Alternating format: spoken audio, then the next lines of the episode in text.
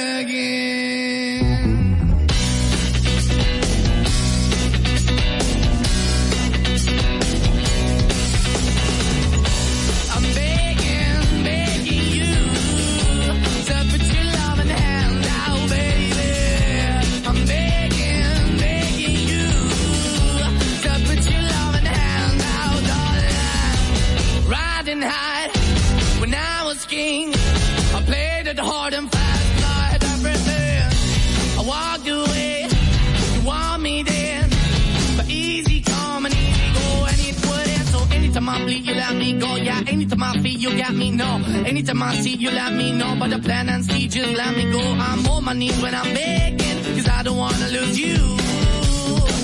Hey, yeah, I'm you.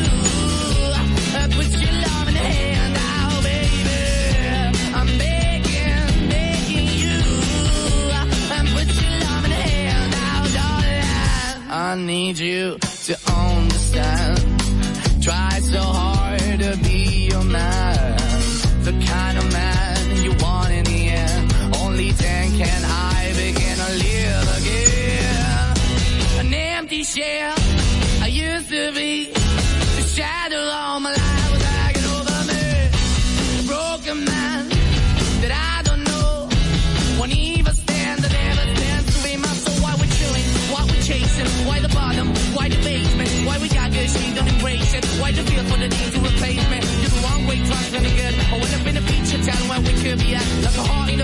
in.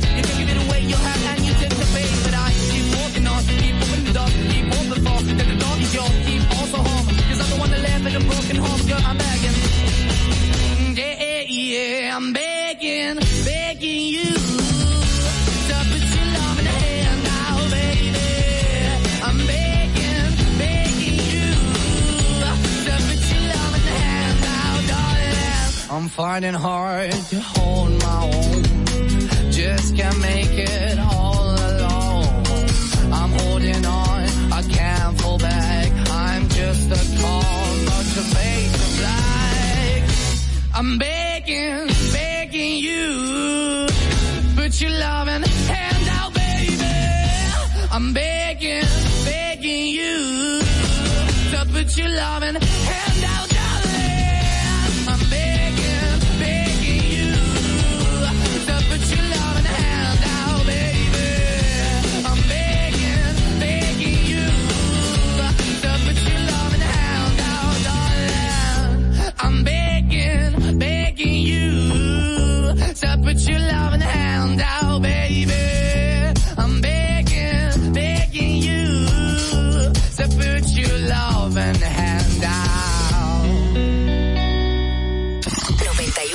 91.7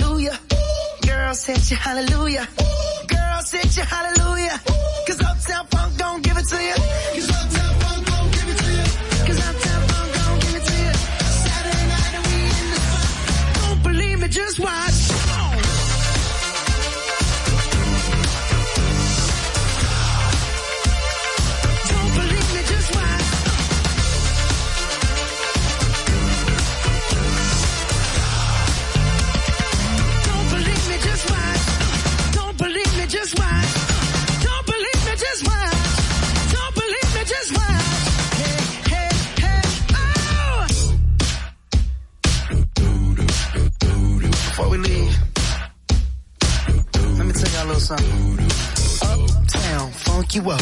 Uptown funk you up. Uptown funk you up. Uptown funk you up. Dance. Jump on it. If you succeed and flown it. If you freak dead and own it. Don't brag about it. Come show me. Come on, dance. Jump on it. If you succeed and flown it. Well, it's Saturday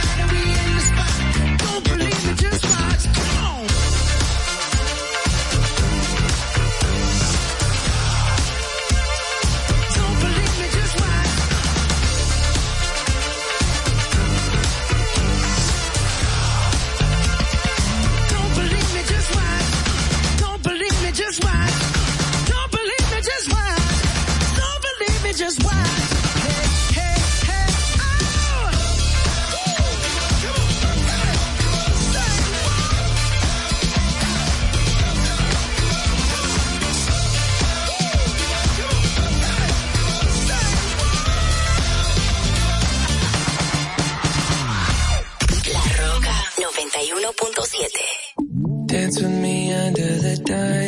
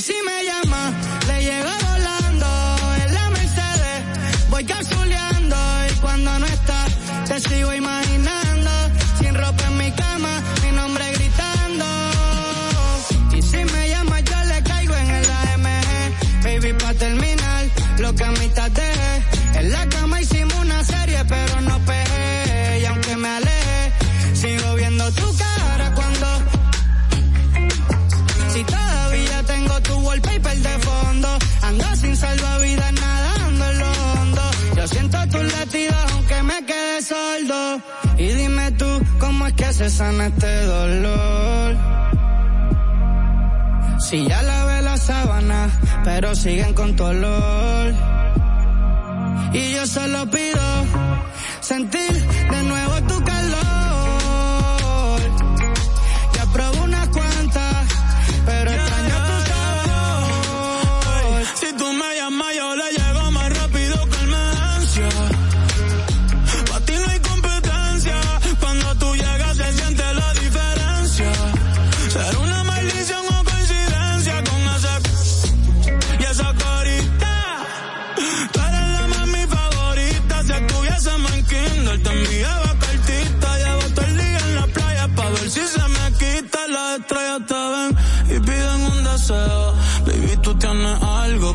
solo. Ya no quiero más premios, no quiero más trofeos. Yo lo único que pido es mañana verte de nuevo.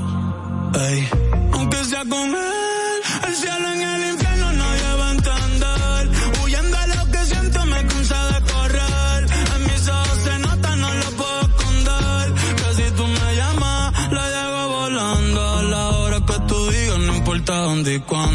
cuando no estás, te sigo imaginando. Tu alma con la mía, los dos juntos vibrando. Ay.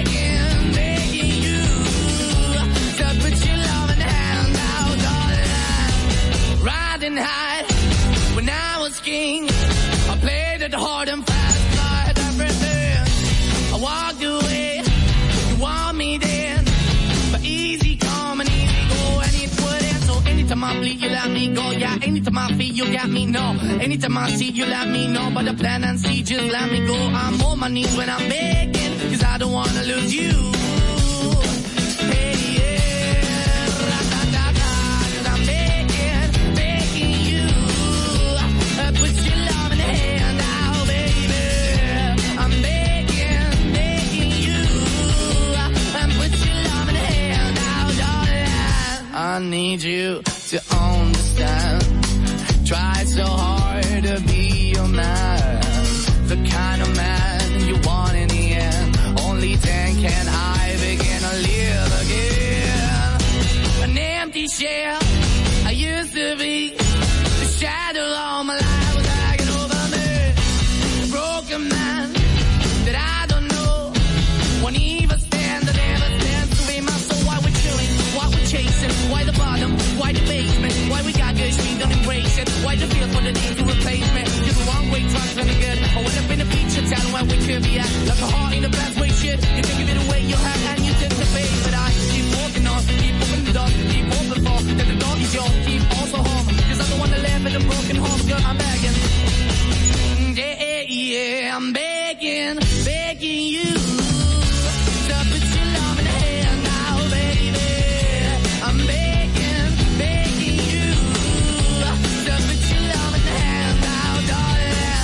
finding hard to hold my own. Just can't make it all alone. I'm holding on, I can't fall back. I'm just a call, not to fade the black. I'm begging, begging you, put your loving hand out, baby. I'm begging, begging you to put your loving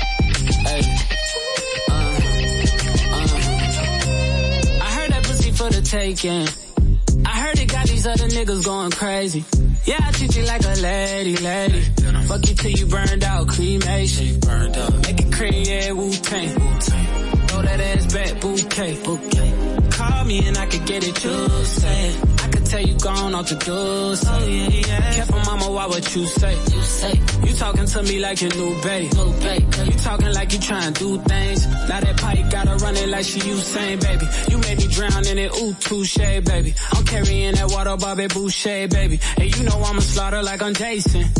Busted, why you got it on safety? White girl, wear shit on brown liquor. I probably shouldn't be around you. Uh -uh, Cause you get wild Looking like it's nothing that you won't do. What you won't do. Hey girl, that's when I told you. I told you. When I was you, all I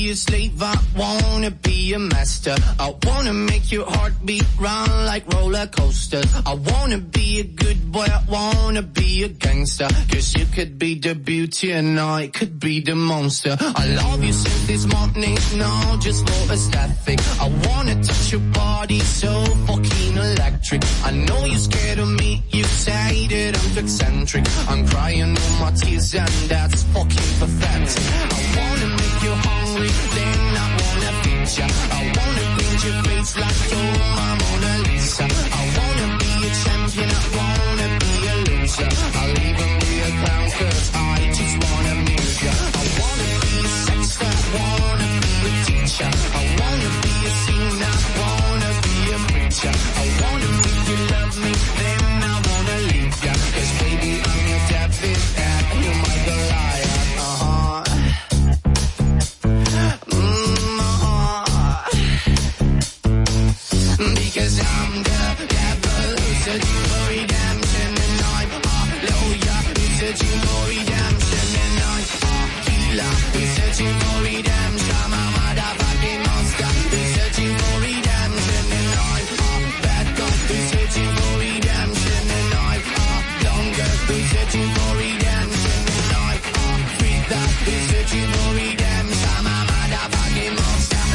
searching for redemption.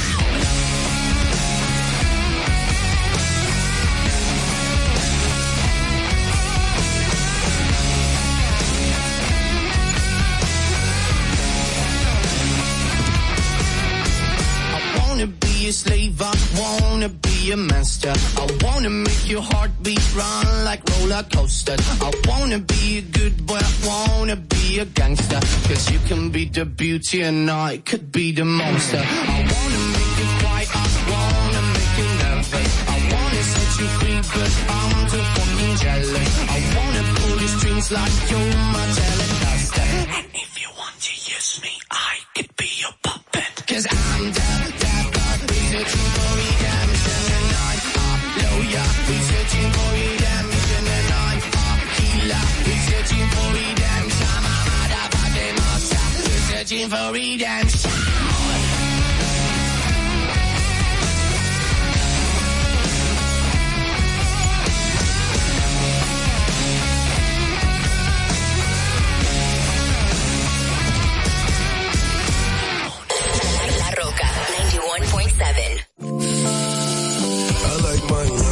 Yellow.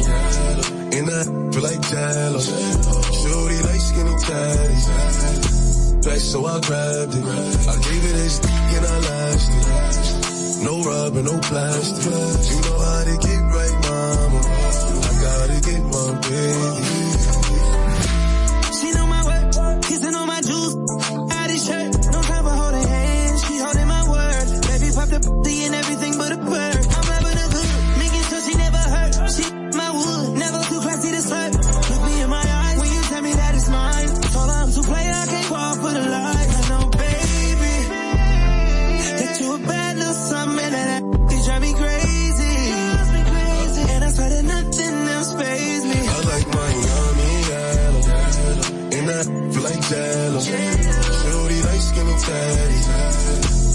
So I grabbed it. I gave it stick and I lashed it. No rubber, no plastic. You know how to get right, mama. I gotta get my baby.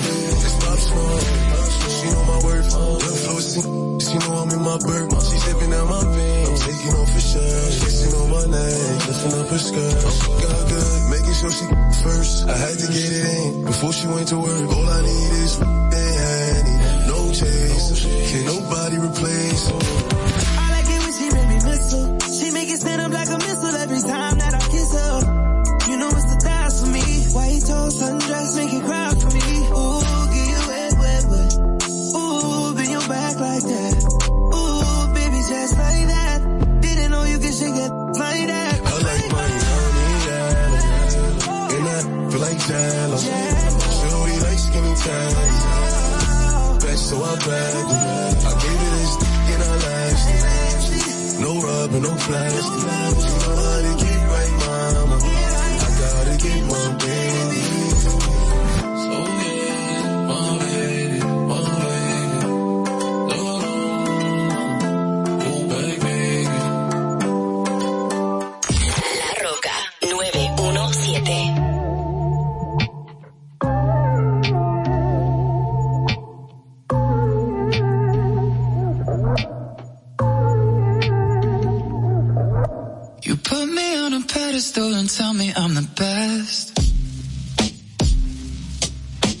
Raise me up into the sky until I'm short of breath. Fill me up with confidence, I say what's in my chest. Spill my words and tear me down until there's nothing left. Rearrange the pieces just to fill me with the rest. Yeah. But what if I, what if I trip?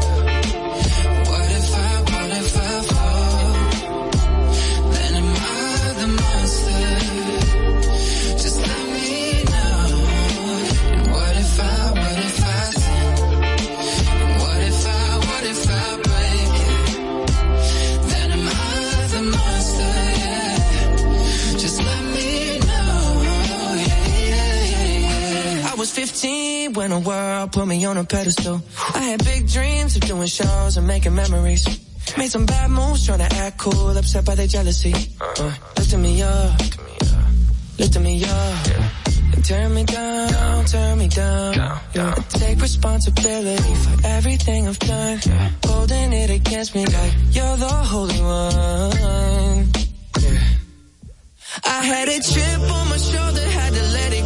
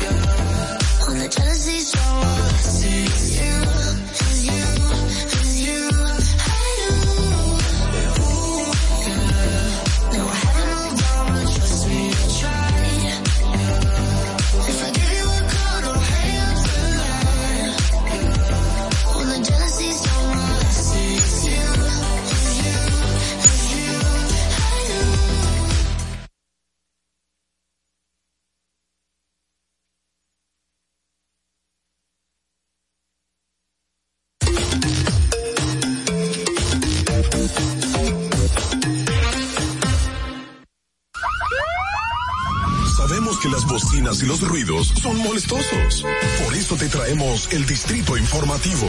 Tus mañanas ahora serán más frescas e informadas con el equipo de profesionales más completo de la República Dominicana. Distrito Informativo, de lunes a viernes de 7 a 9 de la mañana por La Roca 917 FM, Vega TV y Dominica Networks.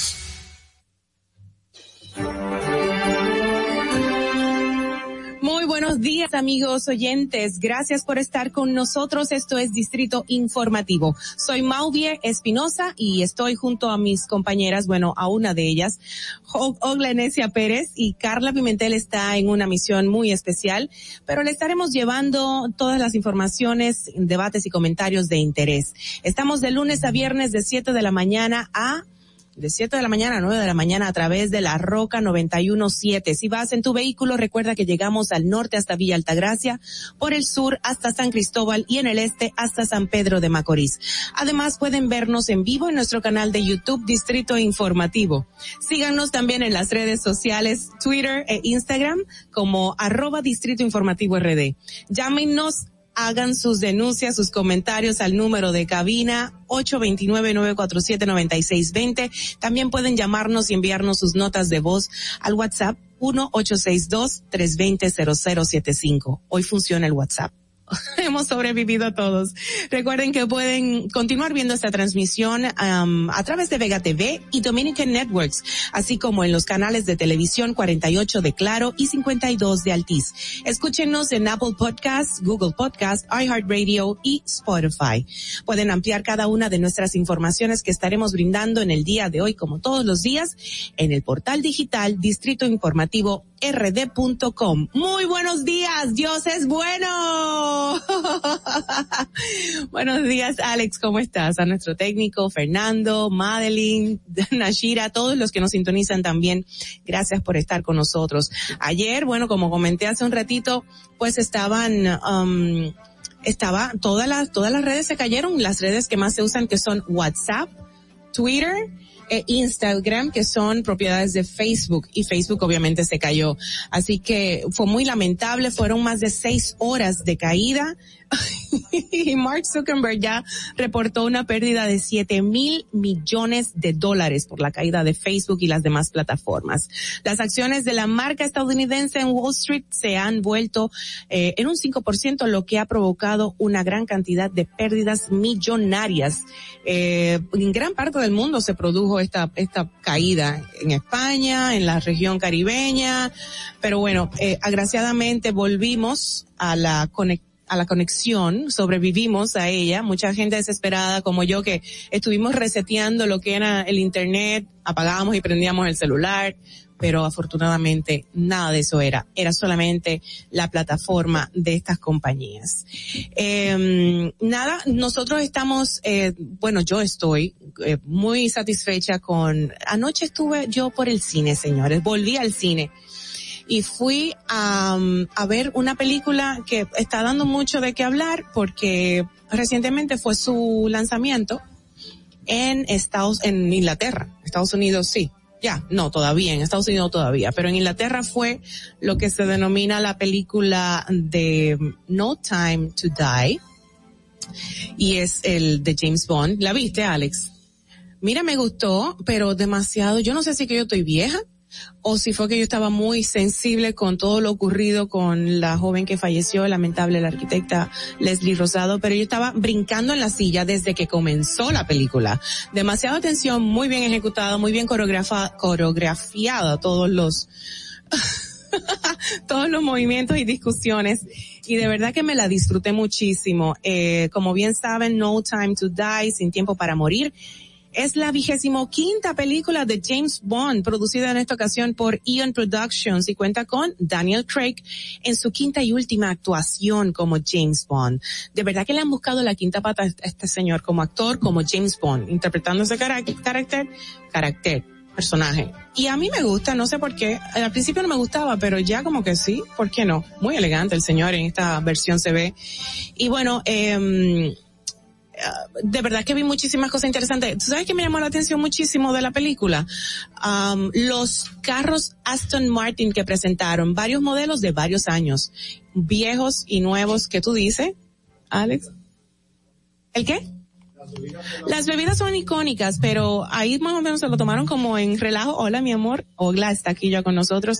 Y de verdad que me gustó la participación de, de Armas. ¿Cómo es que se llama la chica, la, la actriz? Ay, Dios.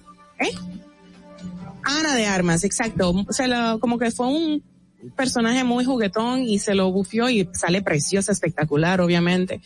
Y de verdad me gustó, me gustó lo que vi, todo lo que vi, toda la trama, un poco compleja en cuanto a la trama misma, pero bueno, eh, esta película también me llamó la atención que la música está basado, está escrita, perdón, compuesta por uno de los músicos cinematográficos más importantes de todos los tiempos que yo lo he admirado mucho, y es Hans Zimmer. No sabía que él era el que tenía la, la música a cargo. Y por supuesto la canción principal, el tema principal con el que se ha hecho promoción de ella, eh, pues es a cargo de Billie Eilish, así mismo se llama, igual que la película, No Time to Die, es una canción de esta cantante estadounidense y como bien dije es el tema principal de la, de la película.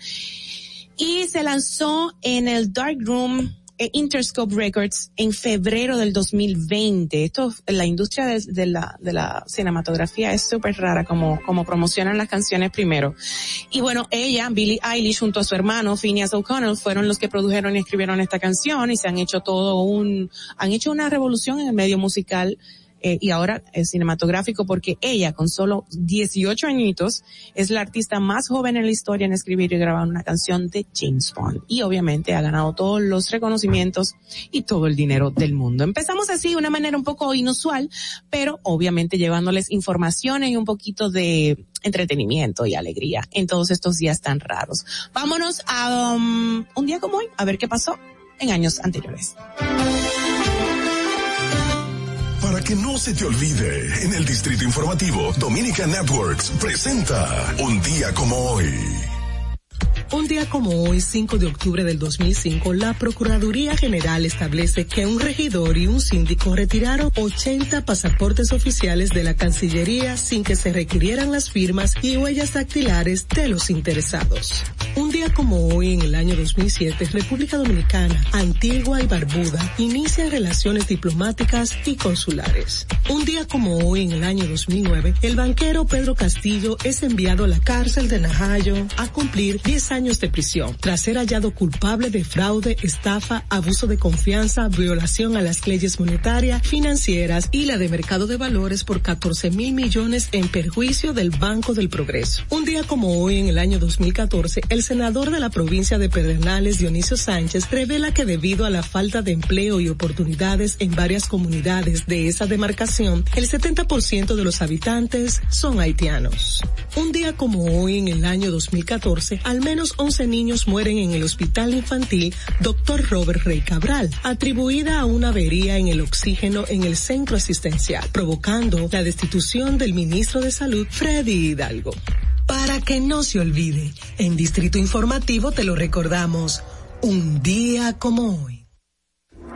Estás disfrutando de Distrito Informativo con Maudi Espinosa, Ogla Enesia Pérez y Carla Pimentel. De regreso en esta ocasión ya para compartir con ustedes las principales noticias para este mes, para este mes, para este martes 5 de octubre en Distrito Informativo. La primera información dice que al acoger la solicitud del Ministerio Público, el cuarto juzgado de la instrucción del Distrito Nacional dictó apertura a juicio en contra del imputado Argenis Contreras González, señalado como el principal autor material del secuestro y asesinato del abogado y profesor universitario Junior Ramírez Ferreras. Contreras González enfrenta también la acusación de incurrir en corrupción administrativa mientras se desempeñaba como funcionario de la Oficina Metropolitana de Servicios de Autobuses OMSA. El procurador fiscal Pedro Frías destacó que el Ministerio Público presentó una acusación robusta con múltiples elementos de prueba, de prueba vinculantes. Y en otro tema, el Fondo de las Naciones Unidas para la Infancia, UNICEF, advirtió que en, en una publicación, en su publicación anual y global, que los efectos de la COVID-19 sobre la salud mental y el bienestar de los niños y los jóvenes podría prolo- prolongarse durante muchos años. En República Dominicana, particularmente a través de la línea de ayuda familiar, en poco más de un año han atendido a 5.305 casos con situaciones que afectan a la salud mental. De estos, 1.482 han sido atendidos a menores de 17 años. Por otro lado, el Ministerio de Salud, el Colegio Médico Dominicano y las sociedades médicas especializadas llegaron al consenso de que se vacune a niños de 5 a 11 años de edad como medida preventiva contra la COVID-19. Los especialistas y autoridades de salud analizaron en una primera reunión la vacunación con el objetivo de escuchar los planteamientos de los diferentes, de las diferentes entidades médicas que consisten en cómo, cuándo y con qué vacuna inocular a la población infantil del país. Cambiando de tema y otra vez con el tema judicial, el Ministerio Público depositó ayer ante la Oficina de Atención Permanente de Santo Domingo Este una solicitud de un año de prisión preventiva contra el cabo Yanli Disla Batista, quien mató de un disparo a la, a la arquitecta Leslie Rosado, de 35 años, el pasado sábado en la noche. La solicitud fue entregada por el fiscal titular de la provincia, Milciades Guzmán, en la que se acusa al cabo de cometer, de cometer homicidio voluntario. Por otro lado, la jueza Iris Borgen Santana de la Oficina de Atención Permanente del Distrito Judicial de Santiago concluyó el conocimiento de medida de coerción en contra de 23 implicados en el caso Falcón. La jueza se reservó el fallo para este viernes 8 del presente mes a las 11 de la mañana, de acuerdo a la defensa de varios imputados en la red de narcotráfico y lavado de activos, la medida que se había aplazado en unas cuatro ocasiones. Para mí hasta rápido Wow. se conoció. Sí, Yo ¿verdad? pensé que iba a durar más tiempo entre que si se pospone, que los abogados, Ajá. pero no, al final se conoció rápido. Wow. Por la cantidad de imputados, súper rápido. Qué bueno. El pastor Marcos Yaroide ofreció la versión de lo que sucedió luego de que la hija de la fallecida arquitecta Leslie Rosado le comentó los detalles del suceso.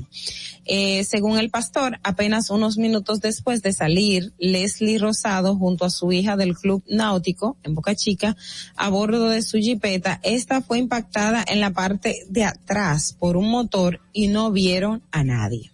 Ya se ha hecho, se han hecho virales. Eh, yo me cuestionaba eso después que salimos del programa en el día de ayer, que comentábamos tantas hipótesis y tantas cosas, informaciones que teníamos a la mano de por qué no se había todavía presentado a la niña, pero es una menor de edad y obviamente tenía que estar en luto, como bien le comenté a, a nuestro productor fuera del aire. Y yo le decía, tiene que estar resguardada por el mismo impacto. Sí, claro, y además como es menor de edad, el procedimiento también es distinto. Por eso Con entiendo que no- Marcos ha asumido. No eh, necesariamente, tal vez ser como pastor, como ella le comentó, pero en este tipo de casos existe eh, un psicólogo especial que es el que trabaja los casos de niños, niñas y adolescentes cuando están en un tema eh, Similar, judicial. claro. Sí, similar. Por Pero- la misma naturaleza. Claro, claro. Y lamentable, impactante las las palabras y declaraciones de Marcos Yaroide. Muy, muy fuertes. tema. Bueno, señores, por otro lado, 370 cheques correspondientes al mes de agosto por un monto superior de 4.3 millones de pesos dominicanos devolvieron dos instituciones a la Tesorería Nacional porque no fueron reclamados por sus beneficiarios, reveló el Tesorero Nacional. Luis Rafael Delgado Sánchez, Tesorero Nacional, informó que el Instituto Agrario Dominicano entregó 155 cheques cuyos montos hicieron un total de 2.262.877 pesos con 87 centavos. Bueno, esos son la gente que no fueron a cobrar, parece que esas eran. Suena tan rara esa noticia, ¿verdad? Eh, bueno, Pero es válida. Sí, claro. Lo que pasa es que ya ha pasado con otras instituciones. Tú recuerdas que llamaron a cobrar en cheque para saber quién realmente cobra, quién Así trabaja. ¿Quién va, quién no? no. Entonces, cuatro millones son cuatro millones. que estaban ¿eh? como que requiriendo la presencia física de los empleados para determinar si eran Exacto, que, botellas que o no. fueran a cobrar en Exacto. persona, o sea, firmar su cheque y, y el reporte. Pero Así bueno, es. un mes y medio después del terremoto de Haití, cerca del 70% de las escuelas de la región continúan dañadas o destruidas, según el cálculo de la UNICEF. Muchas de las escuelas que siguen en pie no abrieron sus puertas este el pasado lunes, ayer, día que comenzó el curso académico en la zona afectada por el terremoto el pasado 14 de agosto. Eso eh, también es algo que se veía venir, o sea, sí. por, por todo lo que provocó el, el terremoto y la situación propia de Haití. Así es. Bueno, ya por otro lado, el Centro de Operaciones de Emergencias, COE, mantiene a ocho provincias en alerta verde ante posibles crecidas repentinas de ríos, arroyos y cañadas, así como la ocurrencia de deslizamientos de tierra e inundaciones urbanas. Las provincias que se mantienen en alerta verde son La Vega, San José de Ocoa, Monseñor Noel, Barahona, Asua, San Pedro de Macorís, San Cristóbal y el Gran Santo Domingo. ¿Tienes otra información? Eh, Ogla, ¿quieres compartir algo más? Ahora? Bueno, sí, en, ¿Sí? Eh, básicamente en, eh, es comentar sobre sobre todo esto que, que Sí. ha pasado y en el resumen, por ejemplo, anoche el Ajá. informe con Alicia Ortega que se dio a conocer la investigación que hizo el consorcio de periodistas, unos eh, 600 periodistas de 150 medios de comunicación sobre el tema de los del el Pandora eh, de los papeles de Pandora. No quisieron ponerle Panamá otra vez. Sí. Ustedes recuerdan todo lo que se creó por lo de Panamá y ahí salía lo del presidente de la República que eh, junto a su familia figura en dos offshore eh, y el- en la investigación lo daba a conocer. También, además del presidente de la República, eh, figura el ministro administrativo de la presidencia, pero también están otros eh, exfuncionarios, como es el caso de la ex vicepresidenta de la República y también quien fue primera dama, Margarita Cedeño de Fernández. Figura el, el ex ministro administrativo de la presidencia, José Ramón Peralta. Figura el ex ministro de Obras Públicas, Víctor Díaz Rúa, el difunto Carlos Molares Troncoso, eh, también unos congresistas, o sea, hay unas, hay, hay, hay varias personas o personalidades de la vida política, eh, que figuran en empresas offshore. Eh, lógicamente, eh, eh, una de las cosas que se aclaraba, por ejemplo, en el caso de la vice- Softcore, la ex vicepresidenta. Ajá, sí, la, la mencioné Lo mencionaste, también. Eh, que, que en el caso, no, tranquila, en el caso de, del- de las offshore no todas son para, eva- eh, para cometer delitos, Ajá. pero eh, también hay, por ejemplo, se mencionaba el caso de un congresista que no lo pone, no figura en su declaración jurada. Algunos, como en el caso del presidente y otros figuran. O sea, es, es un detalle interesante porque abarca, es una investigación internacional de varios países, hay muchas figuras, diferentes gobernantes y es importante verla y leerla. Ya. Más adelante podemos comentar un poquito más. Eh, dice que los documentos filtrados y analizados por 600 periodistas de 150 medios, incluyendo el informe con Alicia Ortega, tienen toda esta documentación. Más de 11 millones de documentos. Increíble. Le tengo pena a quienes vayan a estar involucrados ahí analizando todo el caso. Señores, hasta aquí las informaciones principales locales, pero vámonos al resumen de las internacionales gracias a la voz de América. Este es un avance informativo de La Voz de América. Desde Washington les informa Henry Llanos. Un derrame de petróleo de grandes dimensiones está amenazando la costa del sur de California. Nos informa Verónica Villafañe. El derrame de petróleo se está calificando como un desastre ambiental irreversible, cuyos efectos de contaminación en todo el ecosistema de la zona serán duraderos. Hay peces muertos flotando a lo largo de la costa del sur de California, pájaros cubiertos en residuos de petróleo, bolas de alquitrán a plena vista sobre la arena y vapores tóxicos, nocivos para los humanos. Autoridades cerraron al menos 10 kilómetros de playas desde Huntington Beach a Newport Beach. Verónica Villafañe, Voz de América, Huntington Beach, California. El presidente de Estados Unidos, Joe Biden, atacó el lunes a legisladores republicanos por impedir que los demócratas aumenten el límite de endeudamiento del país para evitar un incumplimiento potencialmente catastrófico el 18 de octubre, cuando el gobierno prevé sin efectivo para pagar sus facturas. Biden dijo que no podría garantizar que Estados Unidos no incurrirá en incumplimiento por primera vez en su historia, alegando que depende del líder republicano del Senado, Mitch McConnell, permitir que los demócratas por sí mismos puedan aumentar el límite de deuda más allá de su nivel actual de 28 mil millones de dólares. A continuación, un mensaje de servicio público de la voz de América. Para evitar la propagación del coronavirus en casa, recuerde que solo toma unos minutos limpiar las superficies que más toca en su vivienda, manijas de las puertas, interruptores de la luz, lugares donde come, control remoto, entre otros. Esto por lo menos una vez al día. Expertos en seguridad sugieren al gobierno de Ecuador pedir apoyo a países con mayor experiencia en la lucha contra el crimen organizado para evitar la violencia en las cárceles. Desde Quito nos informa Giselle. Jacome. El sistema penitenciario de Ecuador padece problemas estructurales que se han agravado durante estos últimos dos años. En todo el país existen más de 40.000 privados de libertad. De ellos, unos 8.500 residen en la penitenciaría del litoral, generando un hacinamiento del 62%. Iván Saquicela, presidente de la Corte Nacional de Justicia, hace recomendaciones urgentes al gobierno. Incrementar el número de jueces de garantías penitenciarias, reformar el reglamento de rehabilitación social para poder ser más eficientes. Giselle Jacome, Voz de América, Quito. El lunes crecieron los exhortos por ponerle fin a los secretos financieros y a las compañías fantasmas que han permitido a algunas de las personas más ricas y poderosas del mundo esconder sus riquezas del fisco. La indignación se produjo después de que un reporte reveló la manera como líderes mundiales, multimillonarios y otras figuras han utilizado las compañías fantasma y cuentas en el extranjero para mantener billones de dólares lejos de las arcas del gobierno durante el último cuarto de siglo. Este fue un avance informativo de la voz de América.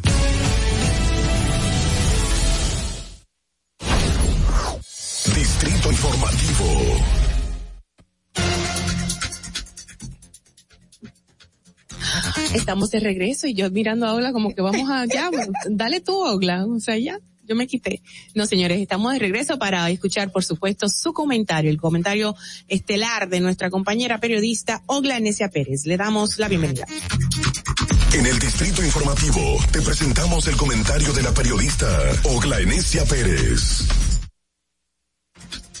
Bueno, señores, en el día de ayer eh, hemos todos estos días hemos hablado de diferentes temas, pero hay algo que, que siempre está ahí y no podemos perderlo de vista y es el tema del COVID-19. En el día de ayer, el Colegio Médico Dominicano, junto con el Ministerio de Salud, eh, luego de hacer un análisis, eh, dispusieron o aprobaron o, dieron su visto bueno, vamos a decirlo así, para que en República Dominicana se comiencen a vacunar a menores de edad a partir de los cinco años. Eh, y esto ya con, con todo lo que eh, con el tema del repunte del COVID-19, las previsiones que se están tomando, eh, diferentes factores. Eh, y en este sentido, de acuerdo a las cifras de, la vacunación al 3 de octubre en República Dominicana, tenemos a 6 millones eh, 82 mil 93 personas que tienen la primera dosis. Tenemos 4 millones 921 mil 450 personas con segunda dosis. Tenemos eh, 958.491 personas que tienen refuerzo. Es decir, tenemos un total de 11.962, eh, 11 millones 962 mil 34 personas con dosis aplicada.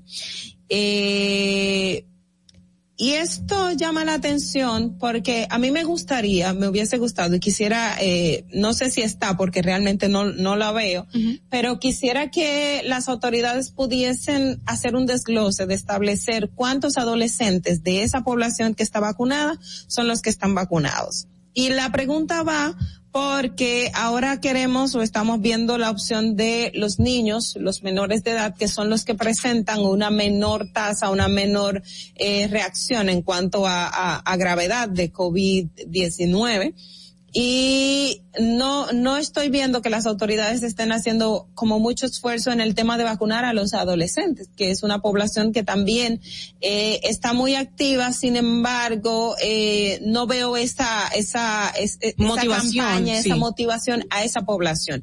Y mi comentario va no es que estoy eh, 100% en contra de que vacunemos a nuestros niños pero yo entiendo que este no es el momento eh, adecuado para hacerlo tampoco eh, eh, están dadas como así las condiciones porque en nuestro país tenemos una gran cantidad todavía de vacunas que los adultos no se han aplicado, que tenemos una gran cantidad de, de niños, adolescentes, mejor dicho, que no se han vacunado. Tenemos 6 millones de personas con una dosis que no han completado el esquema de vacunación. Si wow. tenemos 6 millones de personas de las 11 millones que se han vacunado, de las casi 12 millones que se han vacunado, tenemos 6 millones de personas con una dosis. Yo entiendo que nuestras autoridades deben enfocar todavía el, el, el, la campaña de vacunación a esa población que no está inoculada. O sea, tenemos una gran población que no está inoculada tenemos otra que siquiera se ha puesto la primera dosis. Entonces, ¿por qué ahora, si bien la propuesta de salud pública tiene que ser conocida por el gabinete, que es al final que quien va a decirse sí o sí no, pero por lo, por como ya conocemos el procedimiento, si ya salud pública y los médicos han dicho que sí, pues el gabinete de salud va a decir la recomendación de salud pública y de los expertos es que sí. Y hay varios países que ya están vacunando a menores de edad. Eh, y de hecho la vacuna Pfizer se ha, eh, de acuerdo a sus fabricantes, está comprobada para niños a partir de los cinco años de edad. En el caso de la Sinovac y la Sinopharma está incluso para niños de tres años de edad, que en China eh, se ha se ha dispuesto a hacer eh, eh, la vacunación para esa población, que es el país que que que en edades más tempranas eh, ha, ha aceptado vacunar a sus infantes. ¿Qué qué qué quiero llamar la atención a las autoridades? Es que primero, eh, nos enfoquemos más en esta población adulta que todavía no se ha, no ha completado su esquema de vacunación, en esa población adulta que todavía no se ha vacunado y en esa población adolescente que tampoco se ha vacunado antes de eh, eh, abocarnos a, a, a, los niños, niñas eh, en, en, ese sentido. ¿Y por qué lo digo? Porque el tema de la niñez y, y todo lo, o sea, pro vacuna, yo soy pro vacuna y, y promuevo a que todo el mundo se vacune. Sin embargo, como es una población que todavía eh, presenta una, un porcentaje muy mínimo de gravedad cuando estamos hablando de COVID-19, yo creo que podemos postergar esto y no hacer una inversión en comprar vacunas que todavía en República Dominicana tenemos vacunas, que recuerdo hace un, mes estábamos donando vacunas porque tenemos una cantidad que la gente no le está yendo a aplicar. Entonces, ¿para qué hacer esa inversión de recursos? No estoy diciendo que no es eh, necesario, eh, pero no es el momento adecuado para ello. Mejor enfoquemos en esas vacunas que ya tenemos para los adultos, en esas vacunas que tenemos disponible en el país para mejorar la campaña de vacunación y, e, e inocular a nuestra población. ¿Por qué? Porque todavía eh, no hay una, una, no hay evidencia, sí, son muy, muy pocos los casos de niños que presenten gravedad por COVID-19. De hecho, hace dos días estaba hablando con, con una persona que conozco que su niño tuvo un cuadro de COVID y, y el niño es, es un bebé, tiene un año, menos de dos años, ha hecho mucha fiebre, fiebre muy alta, eso sí, se ha monitoreado, pero no, no ha tenido afección pulmonar, no hizo una gravedad, por todo lo que sabemos que, que, que, que viene con, con el COVID-19 para los menores, que gracias a Dios, como decimos, tienen una reacción más leve a esa enfermedad. Entonces, aquí deberíamos enfocarnos más en vacunar a la población adulta, en vacunar a la población adolescente, que, que ya con ellos es, es otro procedimiento y no irnos a comprar vacunas, vacunas, vacunas, para luego entonces tener una población que no se le está aplicando, porque si los padres no se le están aplicando, ¿qué le garantiza usted que se lo van a aplicar a sus hijos? O sea, apliquemos un poco la lógica. Si tenemos 6 millones de personas que todavía, y de esas 6 millones que tienen una dosis, solamente una dosis, tenemos que pensar en las que no tienen las dos dosis. Entonces, si tenemos esa población que todavía no se ha vacunado, tiene dudas cómo van a ellos a vacunar a sus hijos. Entonces debemos reforzar la campaña de vacunación en el sentido de promover para que los adultos vayan a inocularse, para que los adultos se apliquen esa dosis antes de hacer una inversión para los niños. El tema de nuestras escuelas, sabíamos que podría venir un rebrote. El, gabinete de salud se estaba preparando en ese sentido. Entonces vamos a ver las medidas que se van a tomar en ese sentido antes de irnos a la vacunación de, de los infantes, que todavía es algo que, que, que sigue en, en, en análisis. Yo tengo, sí, hay países que, que, que lo han aplicado. Por ejemplo, tenemos que eh, unos en países en Latinoamérica y, y en Europa han dispuesto a aplicar la vacuna del COVID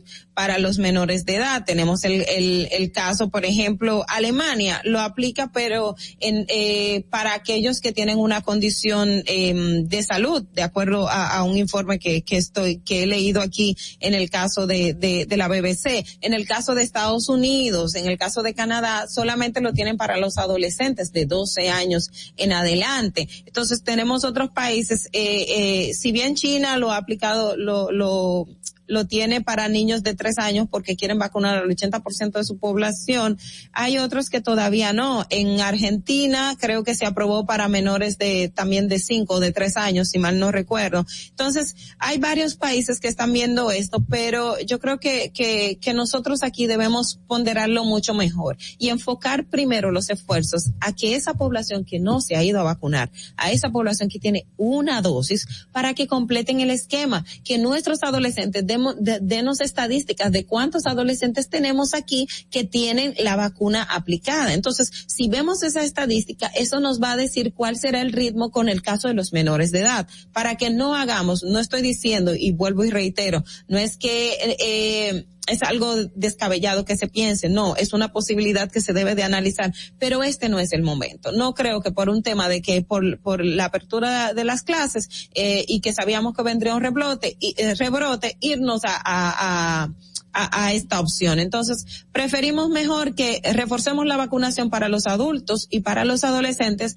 antes de enfocarnos a comprar vacuna para los menores de edad, que son lo que actualmente tienen una menor reacción eh, grave a los casos de COVID-19. Fernando.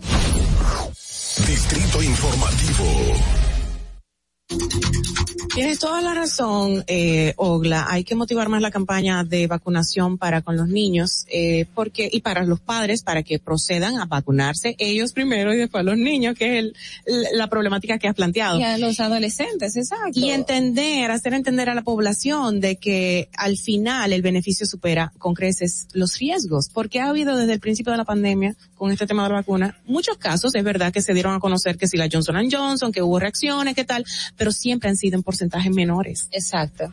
O sea, y el beneficio, como digo, es mayor. Vamos a comentarlo después porque tenemos que hacer la pausa. Volvemos ya con más contenido aquí en Distrito Informativo. Atentos, no te muevas de ahí. El breve más contenido en tu Distrito Informativo. Ahí mismito donde estás. O tal vez aquí, recostado bajo una mata de coco. O en la arena tomando el sol. O dentro del agua, no muy al fondo. O simplemente caminando por la orilla. Ahí mismo, abre tu nueva cuenta móvil BH de León. 100% digital y sin costo. La creas en minutos con cero pesos desde Móvil Banking Personal. Ábrela donde quieras. Solo necesitas tu celular. Banco BH de León. Si deseas tener acceso a todo lo que pasa en República Dominicana, debes obtener Dominican Networks. Es el primer sistema de cable dominicano para los dominicanos en el exterior. Aquí podrás disfrutar de todos los canales de televisión de República Dominicana, noticias, deportes, música, farándula y entretenimiento 24/7. Solo debes descargar nuestra aplicación en Roku, Amazon y Apple TV. E inmediatamente vas a disfrutar de todo el contenido de República Dominicana. Dominican Networks. La República Dominicana había perdido la confianza en nuestras instituciones. Por los dominicanos y dominicanas, esta administración ha asumido el compromiso de abrir las puertas de la transparencia, de la integridad y del control. Es por eso que la Contraloría General de la República Dominicana ha implementado nuevos controles para llevar eficiencia y garantizar la buena ejecución de los fondos públicos. Conoce más en www.contraloría.gov.do. Gobierno de la República Dominicana. Tu primer hogar te llena el corazón. Los expertos hipotecarios de la Asociación Popular de Ahorros y Préstamos están listos para asesorarte a la hora de adquirir tu préstamo hipotecario. Y puedes decir, mi casa mía de mi propiedad. Tenemos tasas fijas desde 6.95% y con plazos hasta 20 años. Solicita tu préstamo hipotecario a través de la primera web hipotecaria del país. Accede a pa.com.do slash hipotecario. Síguenos en nuestra cuenta de Instagram para mantenerte informado de todo lo que sucede en el programa. Arroba Distrito Informativo. Sabemos que las bocinas y los ruidos son molestosos. Por eso te traemos el Distrito Informativo. Tus mañanas ahora serán más frescas e informadas con el equipo de profesionales más completo de la República Dominicana. Distrito Informativo, de lunes a viernes de 7 a 9 de la mañana por La Roca 917 FM, Vega TV y Dominica Networks. ¿Viste qué rápido? Ya regresamos a tu Distrito Informativo. De regreso, recuerden que pueden llamarnos al 829-947-9620, 1862-320-0075 y al WhatsApp para alguna nota de voz, 829-947-9620, ya lo dije primero y lo reitero. Mm, ah, estuvieron haciendo unas llamaditas mientras tú estabas hablando, bastante insistentes, varios números por lo que vi, pero de verdad está muy interesante el tema porque recuerdo que durante la pandemia, la amiguita de la hija de una amiga mía, de ocho añitos, le dio cuando todo estaba nuevo. Y la niña dice, cuando yo le preguntaba, ¿qué, qué tú sentiste, mamá? Me decía, mucho dolor en el cuerpo y mucha fiebre. Ocho añitos. Sí, a, lo- a los niños le da. Lo, lo que no, no es que estamos diciendo que no les da, Claro, pero claro. gracias a Dios. Claro. En ellos la reacción no ha ido Es más más, leve, allá más que una fiebre muy alta, dolor en el cuerpo y todo este malestar. Pero niños con gravedad tenemos eh, como muy pocos casos, por no Sí, decir que no hay, porque sí. sí, hay. Recuerdo que en el Robert Reed eh, ya hace unos meses teníamos unos niños ingresados por COVID-19. Eran eh, unos 13, si mal no recuerdo, pero eso ya es hace varios meses de este caso. Entonces, se han presentado casos de niños que han hecho gravedad. No Claro. vamos a decir que no, porque sabemos que en ciencia y, y- y en el tema de la salud, dos más dos no es cuatro. Claro. Todo depende del organismo. Ahora, lo que sí hacemos énfasis es que vamos a ver las estadísticas de cómo se, se ha manejado en el tema de la vacunación a los adolescentes, Claro. que esa ya está muy bien eh, probada, porque en el caso de, de Pfizer, que tiene a, a niños, era para, es para este mes que iban a decir, porque esta información, eh, la, la, la última que leí, ajá, decía que para este mes ellos iban a decir que sí, sí o sí no, pero con todo esto estamos esperando que las autoridades correspondientes, por ejemplo la FDA y todos digan, bueno, Claro. sí o no, ¿me entiendes? Claro. Porque no es algo tan, tan, tan tan sencillo. sencillo. De hecho, estuve leyendo en el día de hoy una información que dice que el Ministerio Público, no, perdón, tanta información, no, no es esa. Eh, bueno, precisamente sobre la vacunación, de que ya han aprobado, sobre todo de la Pfizer, eh, estas vacunaciones, eh, y que No, sí. Y en el caso del Reino Unido, por ejemplo, y que no es como República Dominicana, para que te veas el- el- la, la diferencia, en Reino Unido se, a- se aprobó la vacuna para, para chicos entre 12 y 15 años, pero solamente ha sido una dosis. O sea, siquiera han sido las dos dosis. Exacto. En, en nuestro país, creo que a los adolescentes se les va a aplicar las dos dosis, no una sola dosis. O sea, hay otros estados que han tenido, uno, países, vamos a decirlo, más desarrollados por, por, por todo lo que implica y, y, están tomando como con mucha pinza esto de, de, de vacunar a los adolescentes y a los niños. Entonces aquí no podemos tomarlo así tan, tan. Dice, tan la sencillo. vacuna contra el COVID-19 de Pfizer BioNTech es altamente efectiva para prevenir las hospitalizaciones provocadas por todas las variantes del coronavirus durante al menos seis meses, según revela un estudio que publica este martes The Lancet. Eh, siguen las llamadas a insistentes, pero parece que hay un problemita, así que le invitamos a que vuelvan a llamar. Y por supuesto, agradecemos la sintonía de todos los que nos ven y nos escuchan, las dos cosas, a través de YouTube, nuestro canal Distrito Informativo. Gracias por estar con nosotros y reportarse con algún comentario o lo que sea, los estaremos compartiendo. En, eh, de hecho, esta información que Perdón, tengo- Ogla, ah, vamos, tenemos. vamos a recibir, Vamos. sí, que están entrando ya otra vez. Buenos días, ¿quién nos habla? Buenos días, buenos días, Marilyn. Hola, Marilyn.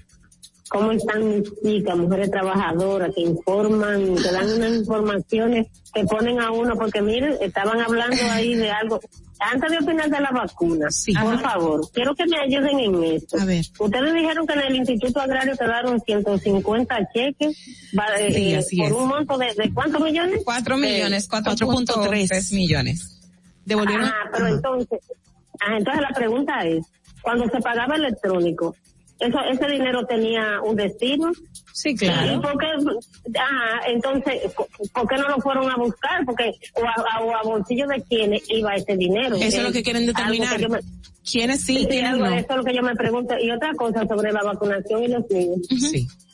Eh, las autoridades debieran tener también un plan de, de, de publicidad por las redes, ya que hay tantos doctores enganchados, ¿verdad? que no son doctores nada, sino que desinforman. Entonces, Marilyn. ellos deben, díganme, Dios no diga eso, diga Dígame. doctor enganchado. Ah, bueno, no, sí, porque son personas que no, que no tienen nada que ver con la medicina, por eso digo. Ya. Entonces debieran buscar expertos que expliquen por las redes sociales, de la científicos, a, eh, médicos que hayan investigado. ¿Tú recuerdas una doctora? ¿Tú recuerdas una doctora que se hizo viral hace unos meses atrás que se puso tan tan histérica que se desarmó y lloró en una nota de voz que se hizo viral? ¿Te recuerdas? Una doctora Sí, que, sí, sí. que motivaba a todos sus contactos en WhatsApp a que se que por favor que se vacunaran, que era real el, el caos que se vivía en los hospitales y las Sí, sí, mu- muy cierto, pero hay más desinformantes, personas ¿verdad? Que, que no tienen tiempo para emplearlo en cosas importantes. Entonces, si un grupo de médicos, alguien entendido en la materia, para que concientice al pueblo, porque desde que los niños nacen lo vacunan. Exacto. Lo vacunan hasta los cinco años, me están vacunando. Y después No, se quedan hasta, vacunando. ¿no? hasta los hasta los nueve o los diez es el esquema completo de vacunación. No, sí, porque la- de a los cinco le ponen la del, comienza yo creo que la del tétano y después se queda reforzando. eh, Exacto. ese- y, y todo el mundo Ajá, hace reacción, entonces- o sea, hay un porcentaje de esa población que se vacuna que hace algún tipo de reacción, es normal. Pero ¿qué nos dicen cuando los niños están pequeños? Eh, denle un calmantico inmediato o déselo antes de vacunarlo. Acetaminofén, le va a dar fiebre, va a dar- exactamente. Ajá. O no le dé Tanto nada. tipo leche, entonces- Entonces, ¿cuál es? ¿Cuál es? Porque deben también la persona eh, interpretar. La, la tecnología está a la orden del día. Ya un científico no dura los años que duraba haciendo una investigación porque la tecnología se sumó y ayuda muchísimo. Gracias, Mari. Un besito, Sí. amor. Gracias por llamar y con, conect- eh, comentarnos tu, tu sugerencia y motivación. Ah, buenos días. ¿Quién nos habla? Buenos días. Buenos días. Buenos días, Josefino. Josefino, ¿cómo estás, mi amigo fino, fino, fino? Cuéntame, Josefino. Es hablar con ustedes Igualmente, y que ustedes me conozcan. Sí, ya te reconocemos, Sí, amor completico. Adelante, Josefino. el día de ayer fue el mejor ejemplo para eh, tomar una decisión sobre las vacunas. Eh, usted vio que la gente andaba ayer volviéndose loca porque se cayeron las redes sociales, eh, WhatsApp, Instagram y otras. Así es. Entonces, ya lo que tenemos que tomar una medida es que no se vacuna, no va a tener redes. Sí, ¿verdad? sería muy buena esa, Josefino. Sería muy buena, muy buena. Usted prefiere la vacuna, si no se vacuna, no va a tener WhatsApp. Es- es- es- Se verá como la gente va de inmediatamente a ir en filita india a vacunarse. Sí, que, que las telefónicas y todo digan, para usted tener acceso a las redes sociales debe presentar su tarjeta de vacunación. Josefino, ¿cómo te sentiste tú cuando se cayeron las plataformas de Instagram, Facebook y WhatsApp? ¿Cómo, cómo, qué, qué, qué, qué te pasó por la mente? Recurrí a un viejo hábito A Twitter. que había olvidado. A Twitter. No, Ah, leer. Ah. No, no, me puse a leer libros. Oh, mucha gente se reencontró en sus Me casas. a Una madre a con su hija, por ejemplo. libros. me di cuenta de las de cuántas horas yo he perdido o pierdo eh, Revisando leyendo redes. disparates y basuras. Nos saturamos así. mucho. Gracias, Josefino, por tu comentario, muy válido. Tú sabes que ayer Twitter estuvo súper loco porque eh, se lo Y estaba. Sí, se lo estaba bufeando. memes. Ellos preguntaron, déjame ver si lo tengo por acá. Ellos preguntaron, dije, um, ¿cómo están? Preguntó así en su cuenta de, de, de Instagram, de perdón, de Twitter, Ajá, el mismo Twitter, el la mismo cuenta Twitter. Dijo, hello, li- eh, literalmente a todo el mundo. Y le respondió Instagram, hi, and happy Monday.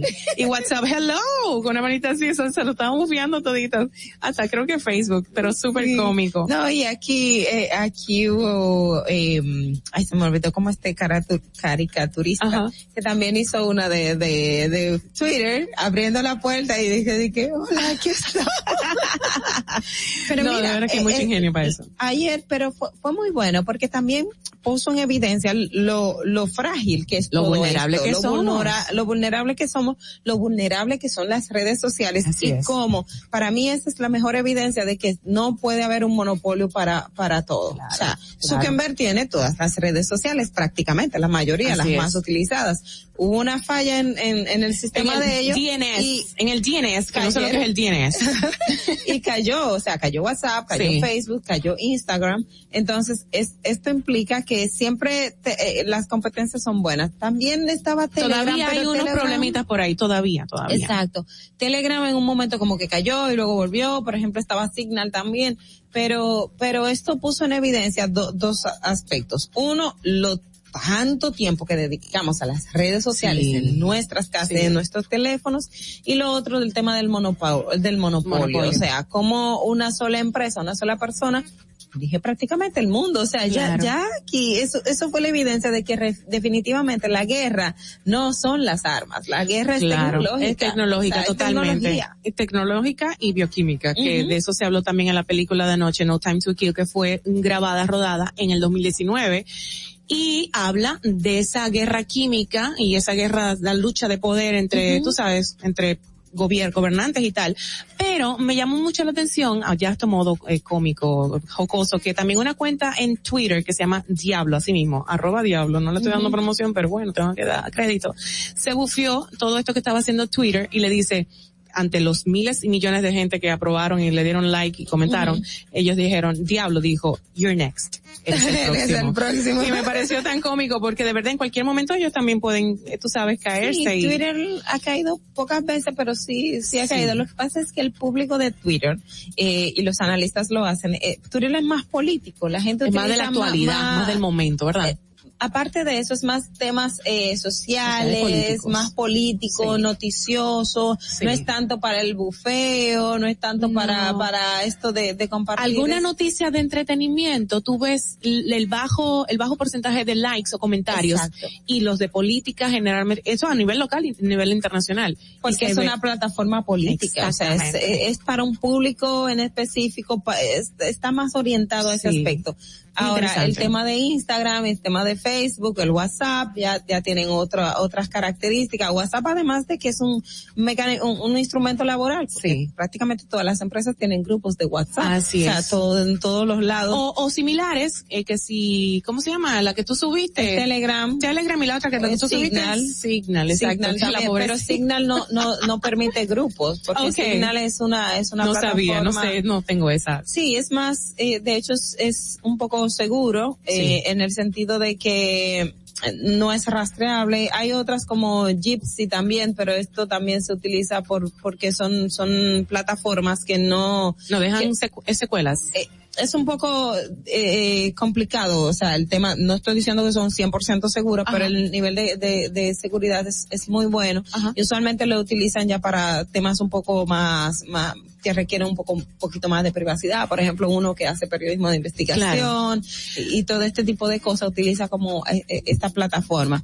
Pero en el caso de, de, de Twitter, WhatsApp, eh, de Instagram, Facebook y WhatsApp. Recuerdo el eso- caso del gobernador de Puerto Rico. ¿Te Ajá. recuerdas que fue chivateado, delatado?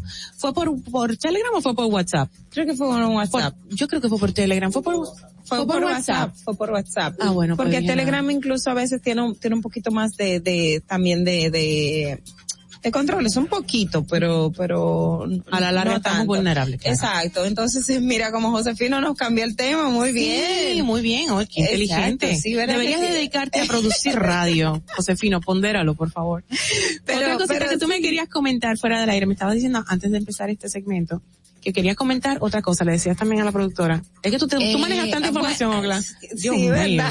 No, era básicamente lo que hablábamos de, lo- del, del- De la investigación, no, el- el de la investigación del, del consorcio de periodistas, que ya lo habíamos mencionado un Ya. poquito, eh, que tiene mucho que ver eh, con todas las figuras. Recordemos eh, en, en el caso de los papeles de Panamá, cuando salieron ya hace varios años, eh, todo lo que implicó, toda la repercusión. Entonces, en este caso de, de, de los papeles de Pandora, que en el caso de papeles de Panamá fue solamente, eh, fue una firma, la, la Mossack Fonseca, que estuvo en Panamá. Sí. En este caso, hablábamos de 14 empresas que se dedican a la creación de offshore en paraísos fiscales. Los paraísos fiscales son eh, lugares, eh, Estados Unidos también es un paraíso fiscal, que ustedes ven Estados Unidos mucho. Sí, pero no es, no es todo eso. ilegal, no es ilegal No. tener estos para, o sea, estas relaciones. Exactamente, los paraísos fiscales no son ilegales. El tema es que se, ah, se han utilizado para lavado de activos. Y eh, yo, yo lo que veo es que, y lo explicaba anoche uno de los, en- eh, de las personas que Alicia entrevistaba, o el, el, el, el abogado Pancho Álvarez, y es que eh, antes el- los paraísos fiscales o las empresas offshore no se pedían la identidad de, los accionistas. Tú comprabas y estaba al portador. Nadie sabía que era tuyo, nadie sabía quiénes eran. Oh. Y esto eh, podría, se, se permitía mucho para el tema de lavado de activos. Ok. Entonces, en este caso ahora ya sí te piden quiénes son los dueños de esa empresa y parecen eh, configurados. Pero el punto está eh, que, que no todas las offshore son malas, lo que es un tema de que hay que un poco aclarar mejor porque usualmente las personas, aunque algunos lo utilizan para registro de, de patrimonio familiares, para tenedoras, porque también se cuidan mucho de que si tengo una empresa y tengo todos mis activos, alguien me puede demandar y de repente tengo todo bloqueado, no puedo utilizar nada de eso. Entonces, un poco de esa parte. Sin embargo, eh, me están sí. compartiendo, perdón, por WhatsApp. Dice por aquí una información que cientos de líderes mundiales, políticos poderosos, multimillonarios, celebridades, líderes religiosos y narcotraficantes han estado ocultando sus inversiones en mansiones, propiedades exclusivas en playas, yates, perdón, y otros activos durante los últimos 25 años, según Exacto. una revisión de casi 12 millones de archivos obtenidos a partir de 14 firmas dist- distintas en todo el mundo. El informe publicado ayer justamente por el Consorcio Internacional de Periodistas de Investigación participaron 600 periodistas, como bien mencionábamos al principio, de 150 medios de comunicación. Exacto. y- 117 eh, países. Es, Wow. lo que, y, y hay varios presidentes, además del presidente Abinader, estaban otros presidentes de América Latina, eh, ahora no recuerdo los nombres, y otros Sí. expresidentes también. También están figuras, por ejemplo, como Mario Vargas Llosa, que cuando los papeles de Panamá también había salido. Artistas también está también. Shakira. Wow. También, o sea, hay, hay un sinfín de, de, de, de figuras y personalidades. Oh, wow. O sea, porque, o sea, lo que queremos decir, no todas las offshore son malas. Claro. O sea, hay, hay Sí, porque que lo que se persigue es, el objetivo es que se persigue eh, ciertas, en ciertas juris- jurisdicciones que se establece como, que, que se establecen como paraísos fiscales, es el incentivo a la inversión extranjera. Exacto, Eh, como el caso de las Islas Vírgenes Británicas y Exacto. otros países. Y a cambio se pueden ofrecer en mayor eh, o en menor medida beneficios fiscales, obviamente. El- aquí me están haciendo, tenemos una MET, una, ya no se dice MET, se dice DGCET. una oficial de la DGCET aquí en cabina y es nuestra productora que ella va a tomar un curso oficial y va a venir con chaleco y todo, ya lo, ya me lo informó antes de empezar el programa, perdón. Tenemos una llamada en línea, ¿puedo recibirla? Por favor, gracias. Eres muy amable, productora, señora Madeline. Buenos días, ¿quién nos habla? Buenos días de nuevo. Oh, pues, Ah, Josefino, Josefino. adelante, cuéntanos. En esos papeles de Pandora hay una figura que me extraña que esté eh, su nombre mencionado ahí, que es la No estoy yo ahí. ex vicepresidenta, Margarita. Margarita, sí. la ex vicepresidenta Margarita Cedeño antes de Fernández, antes. Ah, Ok. ¿Cómo antes? Eh, Oficialmente no se han divorciado, ¿eh? Pero él dice como que antes de casarse. No. Bueno, no, ya no Ya utiliza, no usa de ya no utiliza Fernández. el de Fernández. Ya. Entonces, eh, ella alega de que ella, su, sus declaraciones de bienes, ella alega que es una persona que no posee una gran fortuna y me extraña escuchar que una persona así esté su nombre involucrado en, en esta extirpe ¿Qué te digo? de, de- de- de inversiones, porque lo de Luis Abinader es de familia, esa familia tiene, es rica desde hace muchos cuna, años. como dicen. Eso es normal, es normal que hasta los corripios pueden aparecer allá por decir un nombre y disculpen. No, hay muchos Pero empresarios que aparecen ella- local. Lo que pasa es que la periodista Alicia lo aclaró ayer que como no son eh, eh, personalidad, o sea, de la eh, obligación, no tienen obligación pública para ellos tener acceso a esos registros, ellos no, no lo, no formó parte de la investigación, pero que hay muchos empresarios aquí dominicanos. en los- Precisamente, en- Alicia Ortega reportó que la ex vicepresidenta, como bien menciona Josefino, en el 2004 recibió poderes sobre la empresa offshore Wayland Overseas Eh, con un capital de 50 mil dólares y acciones al portador. Según los abogados consultados por el informe, en este caso dice que este tipo de acciones no identifican quién es su propietario, lo que tú comentabas ahorita. En, en el caso de Margarita, y tenemos a Josefino en línea, Josefino, seguimos hablando. ¿quieres comentar algo más? Y Te yo- vamos a cerrar. Y yo, y yo, y yo, y yo que tengo una inversión ahí en los alcarrizos, no me menciona. Ah, ajá.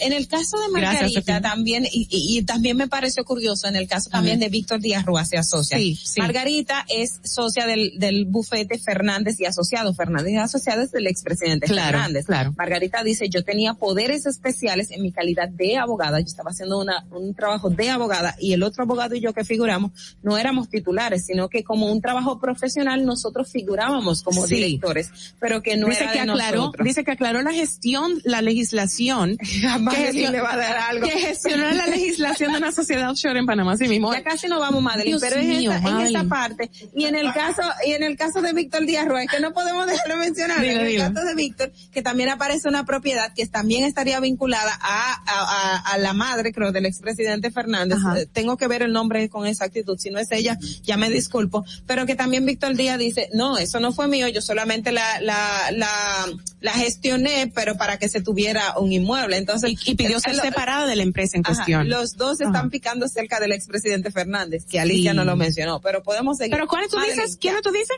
Eh, Víctor Díaz del expresidente Ah, Leonel sí, porque Fernández. nada más se menciona Alexis Victoria y David No, Sosa. no, hay varios. Eh, eh, La investigación está muy buena. Hay que escuchar el, el, el informe con Alicia, porque ahí es que aparece todos los detalles de toda la persona. Entonces, ya el PERSEM, por favor. Mira, me está diciendo Carla que está en sintonía desde algún punto del país, que recuerden, que recuerden los 43 millones de Margot. Exacto. lo- En el extranjero. En el caso de cuando, del Gracias, abogado Carla. de Santiago, que yo también anoche pensé en esto, de cuando Sí. salió Marcos Martínez, que de hecho fue Wow, condenado. sí, es verdad. Cuando, cuando dijo que Margarita tenía una cuenta en el exterior, bla, bla, bla, bla. Que se dio a conocer, creo, hace más de salir. seis años, dice Carla. Ajá, Gracias, Carla. ajá. Te queremos, hace falta, Carla. Cuídate mucho, baby. Vamos a ver cómo está lo per se, Carla. Me recuerdo de ti siempre ahora, cada vez que voy a presentar el tráfico por esto de, de los tapones. Vamos a ver, vamos a ver cómo está. Para que llegues a tiempo y no te compliques con el clima, te traemos en el distrito informativo el tráfico y el tiempo. Y así se encuentra el tráfico y el tiempo a esta hora de la mañana en Santo Domingo. Se registra tráfico pesado desde la avenida Hermanas Mirabal hasta el puente Presidente Peinado, en la avenida Máximo Gómez. Tráfico en alto total en la carretera La Isabela y desde el puente Juan Bosch hasta el túnel Avenida Las Américas. Y gran embotellamiento en calle Paseo de Arroyo, en la avenida República de Colombia, en la avenida Monumental y en la autopista Juan Pablo Duarte, cerca de Los Alcarrizos. Atentos conductores, vehículo detenido en la Avenida Las Américas, cerca de Villa Duarte, Avenida Pensador y bache en el camino en el puente Ramón Matías Mella. Les exhortamos a los ciudadanos extremar precauciones en estas intercepciones. Para el estado del tiempo en el Gran Santo Domingo, se encuentra mayormente nublado, con una temperatura de 23 grados y una máxima de 31 grados. Hasta aquí el estado del tráfico y el tiempo. Soy Nicole Tamares. Sigan disfrutando de Distrito Informativo. No te muevas de ahí. El breve más contenido en tu distrito informativo. En Banreservas hemos apoyado por 80 años la voluntad del talento dominicano, identificándonos con sus más importantes iniciativas, para que quienes nos representan siempre puedan mostrar lo mejor de nosotros.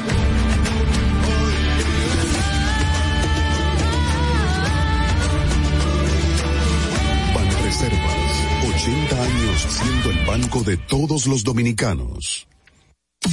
Si deseas tener acceso a todo lo que pasa en República Dominicana, debes obtener Dominican Networks. Es el primer sistema de cable dominicano para los dominicanos en el exterior. Aquí podrás disfrutar de todos los canales de televisión de República Dominicana, noticias, deportes, música, farándula y entretenimiento 24/7. Solo debes descargar nuestra aplicación en Roku, Amazon y Apple TV. E inmediatamente vas a disfrutar de todo el contenido de República Dominicana. Dominican Networks. Ahí mismito donde estás. O tal vez aquí, recostado bajo una mata de coco. O en la arena tomando el sol. O dentro del agua, no muy al fondo. O simplemente caminando por la orilla. Ahí mismo, abre tu nueva cuenta móvil BH de León. 100% digital y sin costo. La creas en minutos con cero pesos desde Móvil Banking Personal. Ábrela donde quieras. Solo necesitas tu celular. Banco BH de León. La República Dominicana había perdido la confianza en nuestras instituciones. Por los dominicanos y dominicanas, esta administración ha asumido el compromiso de abrir las puertas de la transparencia, de la integridad y del control. Es por eso que la Contraloría General de la República Dominicana ha implementado nuevos controles para llevar eficiencia y garantizar la buena ejecución de los fondos públicos. Conoce más en www.contraloría.gov.do. Gobierno de la República Dominicana. Estás disfrutando de Distrito Informativo con Maudi Espinosa, Ogla Enesia Pérez y Carla Pimentel. ¿Viste qué rápido? Ya regresamos a tu Distrito Informativo. Amo a Madeline. De verdad, hay que aumentarte el sueldo. Mira, de verdad tenemos que agradecer la sintonía de quienes nos, nos sintonizan, valga la redundancia, eh, por diferentes plataformas, por YouTube y obviamente por la radio. Pueden hacer sus llamadas para compartir sus comentarios y sobre todo con este próximo segmento que tenemos a continuación vamos a presentarlo formalmente. La hora estelar ha llegado. Por eso te traemos la entrevista del día en tu Distrito Informativo. Bueno, pues aquí estamos con nuestra colaboradora estelar, nuestra coach exclusiva, la señora Evelyn del Carmen. Buenos días, ¿cómo estás? Buenos días. Bienvenida. queridas Y queridos, ¿cómo están? Evelyn, qué este, bueno este recibirte. equipo tan, tan vital y tan chulo. Ay, qué bueno. Ay, Eres parte, eres parte de él. Gracias. Y eh, nos place muchísimo recibirte porque hoy estamos eh, con, bueno, ¿qué te pasó ayer? Te preguntaba yo fuera del aire, con esta situación de conflictos con las redes que se cayeron. ¿Cómo, cómo, cómo? A propósito de conflictos, ¿verdad? Ajá. Bueno, yo no lo tomé como un conflicto, en verdad. Ujú. En primer momento sí me preocupé porque pensé que tenía algún tema con eh, las líneas telefónicas de mi casa. Exacto, yo también. Pero cuando yo pude ver que la computadora tenía internet, que el teléfono funcionaba, yo dije, bueno, entonces es mi celular. Encendí, apagué Igual, varias ¿no? veces, llamé Sí. a mi esposo, te está lo mismo. Ajá. Ah, tiene que ser una avería. Y tú dices que a propósito de conflicto, porque el tema que ella va a tratar en el día de hoy es cómo cuidarnos en momentos de conflictos. Es un amplio tema que queremos ver por dónde te vas a ir, pero eso es un conflicto. Hay gente que se puso ofuscada porque no podía mandar eh, alguna Mensajes. información o no estaba se siente como a la mi- deriva. En mi caso, yo estaba preocupada porque tengo un pariente que está con su hija en el exterior y se iba precisamente a someter a una cirugía y justo una hora antes de entrar al quirófano, Sí. o sea, cayó todo y no teníamos cómo comunicarnos con él porque no tiene línea internacional, porque ya Claro. con WhatsApp se va con su WhatsApp local y eso pudo ser una sí, situación sí, de creo que para cada quien pudo haber sido distinto por el uso que le dan a las redes. Eh, hay quienes dependen de las redes incluso para su trabajo. El. WhatsApp es una vía de Ujú. comunicación laboral ya. Ujú. Y bueno, sí, hubo gente que perdió dinero, que perdió eh, oportunidades y todo eso, pero hay que estar preparados para eso también. perdió millones. quizás- Siete mil millones. Yo creo que él como que eso No le hace eso nada. fue como una picadita de Sí, mosquito o hombre, ese hombre está cubierto para toda su vida y sus bisnietos y tataranietos.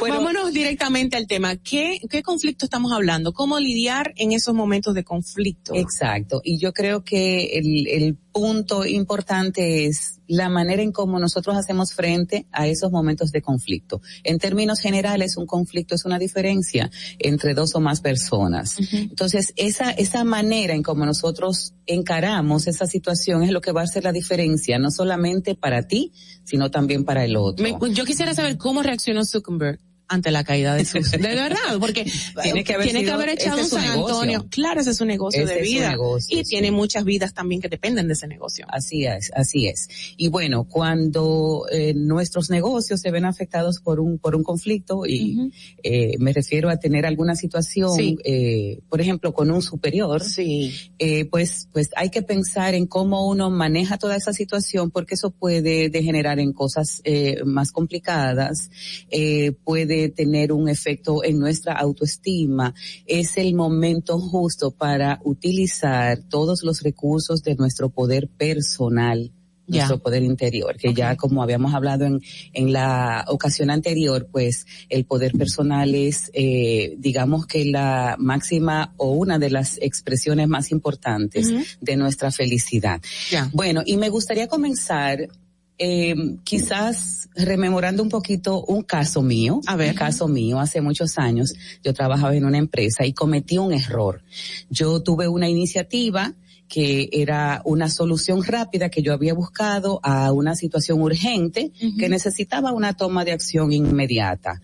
Pero esa iniciativa que para mí era, ¿verdad? O sea, algo proactivo que yo estaba haciendo, eh, no fue bien recibida por los, por los directivos, por, mis, por mis superiores, porque entendieron que yo transgredí los límites de la jerarquía. Y fue un momento sumamente fuerte para mí, muy fuerte.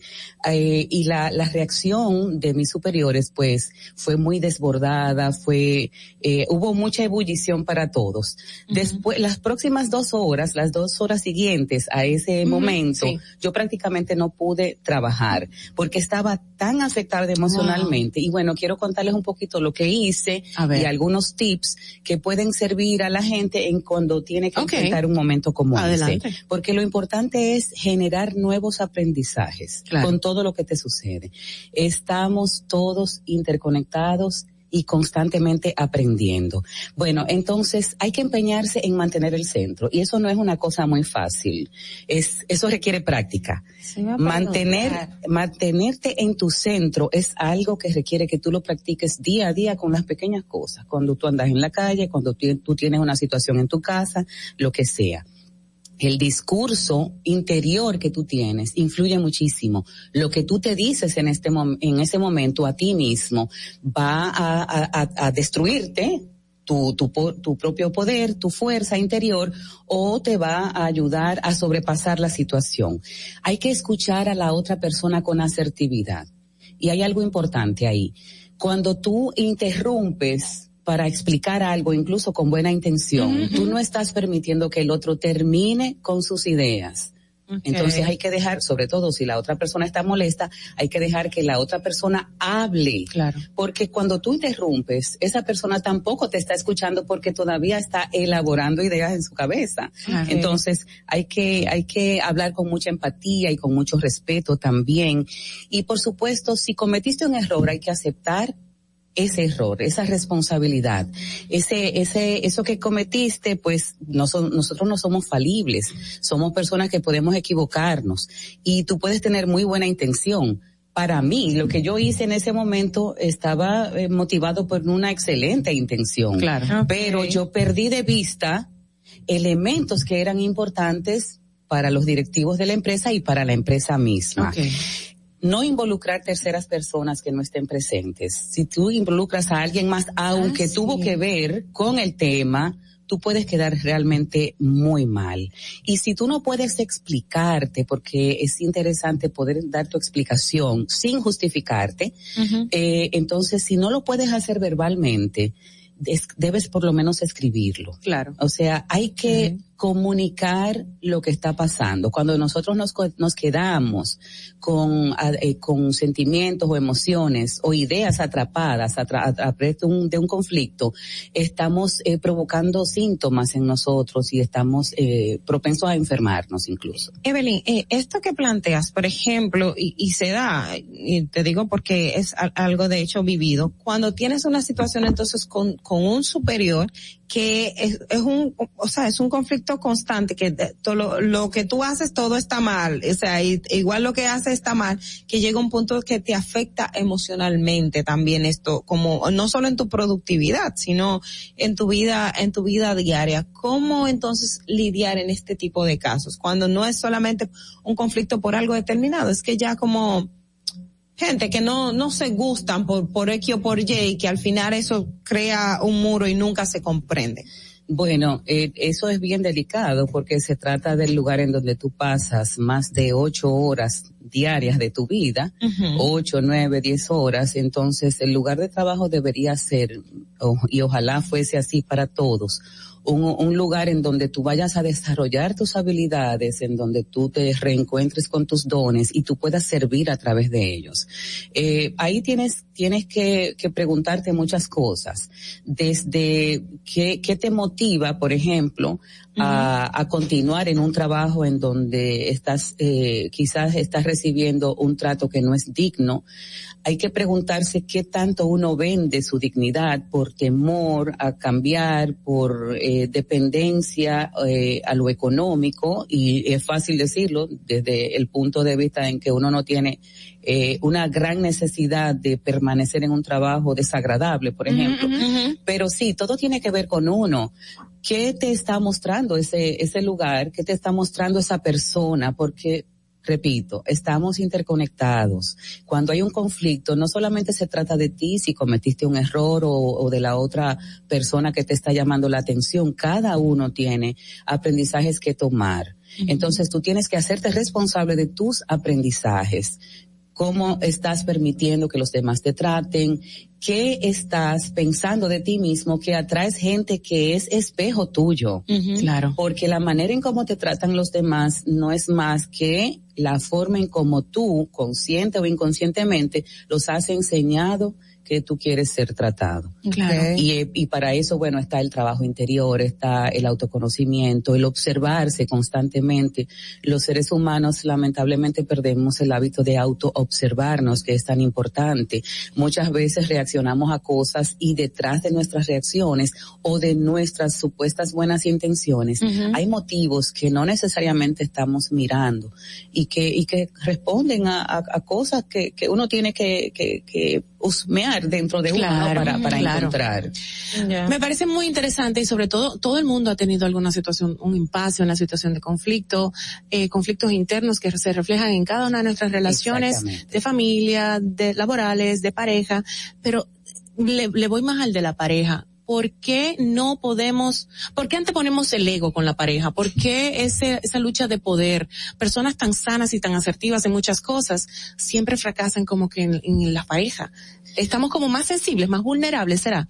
Bueno, Nos la- la nibulamos, se dice así, nibulamos.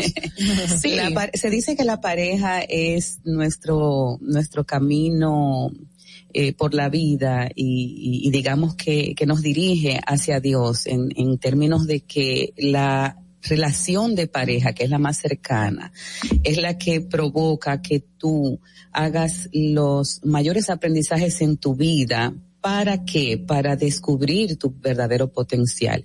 ¿Por qué vamos a una pareja? Es lo primero que habría que preguntarse. Muchas personas Van se solas. reúnen por las razones equivocadas, por ejemplo. Entonces hay mucha, todo lo que tú eh, tienes en una pareja de alguna manera es un reflejo de la relación de padres que tú internalizaste Claro. en, en, en tu niñez. Tus primeros patrones. En los primeros patrones, por supuesto, y, y tú buscas repetirlos porque hay cosas que sanar o simplemente cosas que tú tienes que decir, estos, estas personas me dieron la vida simplemente. Yo no tengo que repetir esto. Yo tengo que hacer con mi vida algo grandioso porque lo que es más valioso es la vida. Así pero, es. pero me gustaría, Mauvi, antes de, de, de continuar, que la gente quede muy clara en que eh, tienen que buscar ayuda profesional. Claro. Para claro. este tipo de cosas. Yo diría también que es parte del proceso de la vida. El, el hecho de tener conflictos y situaciones difíciles es la vida y nos han vendido desde niños que todo tiene que ser color de rosas y todo tiene que ser un paraíso. Y no, la No es vida es así. asumir esos retos y esos riesgos y situaciones difíciles.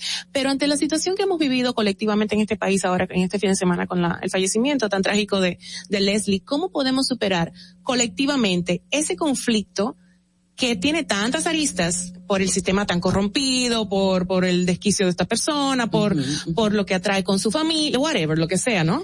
Por tantas razones, ¿cómo podemos afrontar y asumir esa realidad dominicana? Mira, es delicado y, y a veces, bueno, puede eh, tergiversarse la idea, pero un punto importantísimo, fundamental en todo, es no quedarnos como víctimas.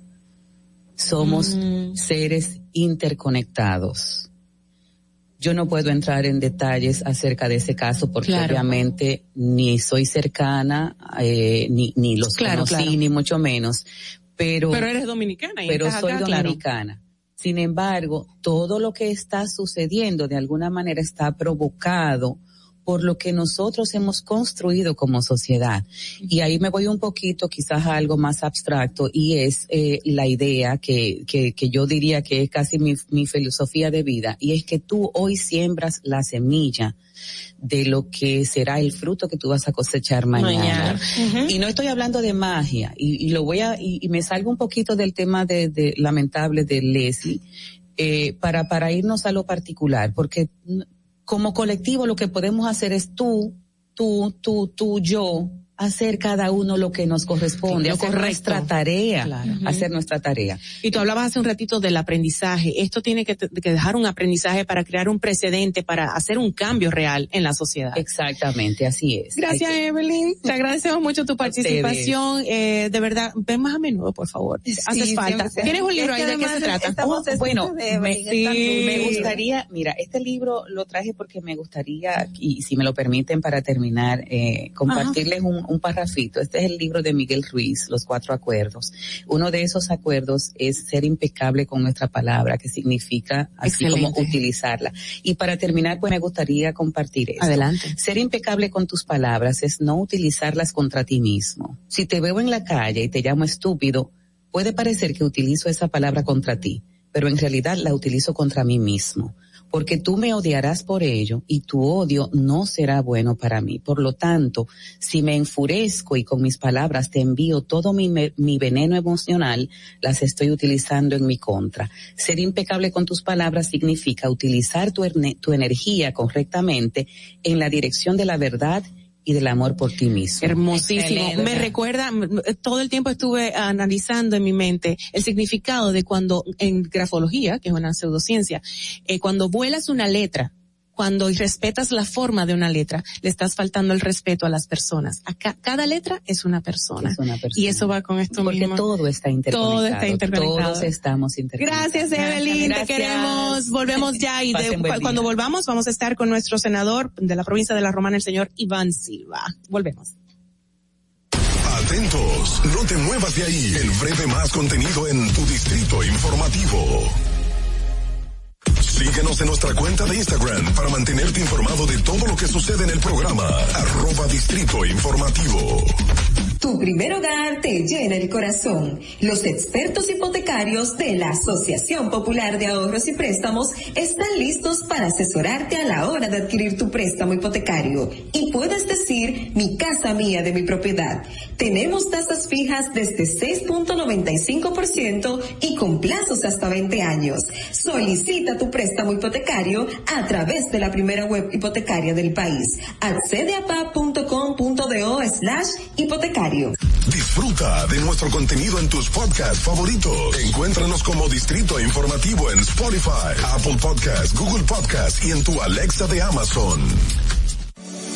En Banreservas hemos apoyado por 80 años la voluntad del talento dominicano, identificándonos con sus más importantes iniciativas, para que quienes nos representan siempre puedan mostrar lo mejor de nosotros.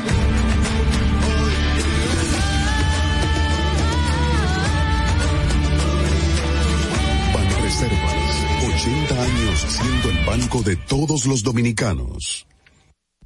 Si quieres participar en el programa, envíanos tu nota de voz o mensaje escrito al WhatsApp 862-320-0075. 862-320-0075. Distrito Informativo. ¿Viste qué rápido? Ya regresamos a tu Distrito Informativo. De regreso, estamos aquí en Distrito Informativo. Recuerden que pueden llamarnos también en este próximo segmento al 829-947-9620 o 1-862-320-0075. Lo que viene a continuación es eh, el plato fuerte. ¿Verdad que sí? Vamos a presentarlo formalmente. La hora estilar ha llegado. Por eso te traemos la entrevista del día en tu Distrito Informativo. Estamos con senador por la provincia de La Romana y eh, presidente del presidente, ¿verdad? Del partido PRM, el señor Iván Silva. Buenos días, bienvenido. Muy buenos días. Eh, darle las gracias primero por la amable invitación que me hace la mañana de hoy. Eh, Gracias por aceptarla. Me siento muy feliz. Qué bueno, gracias por estar con gracias. nosotros y aceptarla. Muchas cosas que hablar, así que preparado. Y tenemos a Aula que está ya preparada también para interactuar. No, no, vamos a ponerle esa. Ah, Bueno, no, no, yo Iván, Iván, bienvenido. Eh, básicamente, eh, en estos días, sabe, el Congreso siempre ha estado en, en el ojo público, sobre todo ya este fin de semana, la comisión mixta, eh, que estaba analizando el tema del Código Penal, eh, ya se ha, se ha hecho adelanto de que el tema de las tres causales no nuevamente no va, que se está eliminando lo de la prescripción de la corrupción. Básicamente, eh, hablarnos un poquito de, de esto y de cuáles comisiones usted forma parte en el Congreso de la República. Sí, mira, casualmente de, de esa comisión bicameral eh, no soy parte. Eh, la verdad es que no estoy muy, no estoy muy bien empapado de, de las últimas eh, ocurrencias que eh, hubieron en, en la reunión que se hizo en el fin de semana. Eh, pero sí, eh, yo estoy completamente seguro de que las, con respecto a las causales, pues eso no, eh, en el Congreso a través del Senado no va a pasar. Porque la mayoría de los senadores no están de acuerdo con eso. ¿No están de acuerdo con las tres causales? No, no están de acuerdo. O sea, que, que, Y la mayoría no están de acuerdo. o sea, que es, que esta es, eh, tendríamos un código penal, eh, por lo menos por el, por el Senado de la República, sin causales. Así es. Y con respecto al, al otro punto que mencionabas, que eh, con respecto a la justicia, la verdad es que no sé hasta dónde llegó ese tema. Eh, te prometo que en los próximos días me empaparé un poquito porque ya llegará a nosotros, la- llegarán a nosotros las informaciones. Eh, nosotros tenemos, eh, vamos a estar vigilantes eh, en esta en esta ley para que eh, la gente se sienta, el país se sienta cómodo con ella, la, la especialmente en la parte de la justicia. Eh, nosotros, eh, dependiendo de las conclusiones que haya tenido la, la comisión bicameral, pues también nosotros tenemos preparadas algunas mociones, eh, pero vamos a esperar primero eh, las conclusiones de la de la comisión bicameral para entonces ya nosotros preparar nuestras mociones con respecto a esta importante ley. Senador, eh, dentro del Código Penal, ¿no influye la reforma a una nueva policía? ¿O podría? La verdad es que no, no, no sé en qué terminó, porque como fue tan recientemente, Sí. y yo no soy parte de la comisión, Ya. la verdad es que ese punto tampoco Ok. sé hasta dónde llegó. Agradezco su sinceridad, Sí, porque otro sí. estaría hablando y pues, rebuscando y dándole Sí. vueltas al No, tema. no, no, no de verdad lo felicito. En, en, en una que sí sé que, que usted maneja, tiene que ver con el tema de la ley de extinción de dominios. Es así. En, en ese aspecto, y de hecho recientemente usted hizo unas declaraciones sobre eh, quienes no, no, no, no están de acuerdo con el tema de la ley porque tienen cierto temor con relaciones que si, que si va a ser una persecución de que nadie va a tener bienes específicamente, eh, no solamente la gente vinculada a, a lavado de activos y criminalidad, sino también empresas o empresarios. Si usted hablaba a- al respecto, ¿se podría comentarnos un Sí. poquito? Mira, me gustaría hacer un poquito de, de historia con respecto a la comisión bicameral que se ha creado para la el estudio de esta ley tan importante también, que es la extinción de dominio. Y es que en principio a nosotros como miembros de la comisión nos llegó una matriz que es la matriz de la ONU, una matriz que nosotros leímos completamente eh, y también eh, nos llegaron dos propuestas de dos senadores, el senador Felipe Bautista y el senador Antonio Taveras. Nos llegaron estas dos propuestas. Entonces teníamos tres propuestas sobre la mesa. Empezamos a, a analizar la- las tres eh, y llegamos a la conclusión de que la, la más importante y la que más eh, tenía eh, tono con respecto a lo que es una verdadera est- ley de de dominio era la ley de de dominio de la ONU. Okay.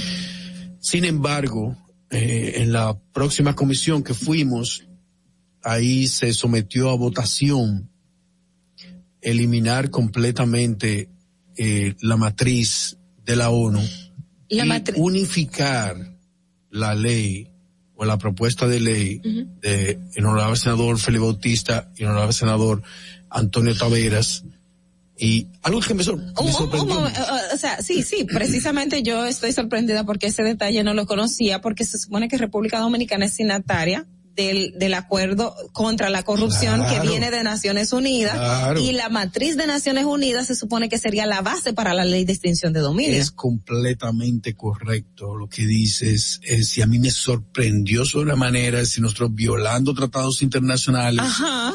De la manera como lo estamos Y la haciendo, propuesta de Félix Bautista la aceptan por encima de la de la ONU. por encima de la ONU y la de Antonio Taveras también por encima de la ONU. Es decir, eh, nosotros llamamos la atención inclusive al presidente de la comisión. Eh, sin embargo, yo fui eh, en el bloque del PRM eh, al otro día cuando hicimos el llamado a la atención de esta situación, eh, nosotros fuimos inclusive interrogados en el bloque. Por los diputados del PRM por, por, hacer... por los mismos senadores del PRM. Pero se Sí. supone que el PRM está eh, eh, Es el, algo- el abanderado en contra de la Mira, corrupción. la, la- la verdad es que yo soy, yo soy nuevo en la política, déjame decirte. ¿Usted Ok. viene de dónde, senador. senador? viene usted? Yo soy médico. Ok. Podólogo, tengo médico, entendido. yo soy- yo soy Le voy a hacer una consulta ahorita fuera de. No, no, pero ¿de dónde viene políticamente? ¿Viene del PRD? Yo- no, yo soy del PRM. Yo soy, inclusive soy vicepresidente del partido en mi provincia. Pero yo nunca había sido congresista. Ok, es tu primera vez. aspiré a ser senador y, y, lógicamente, Sí. y yo voy con mi mentalidad, tú entiendes, de que yo tengo que hacer las cosas bien, que, Claro. que las cosas tienen que ser correctas.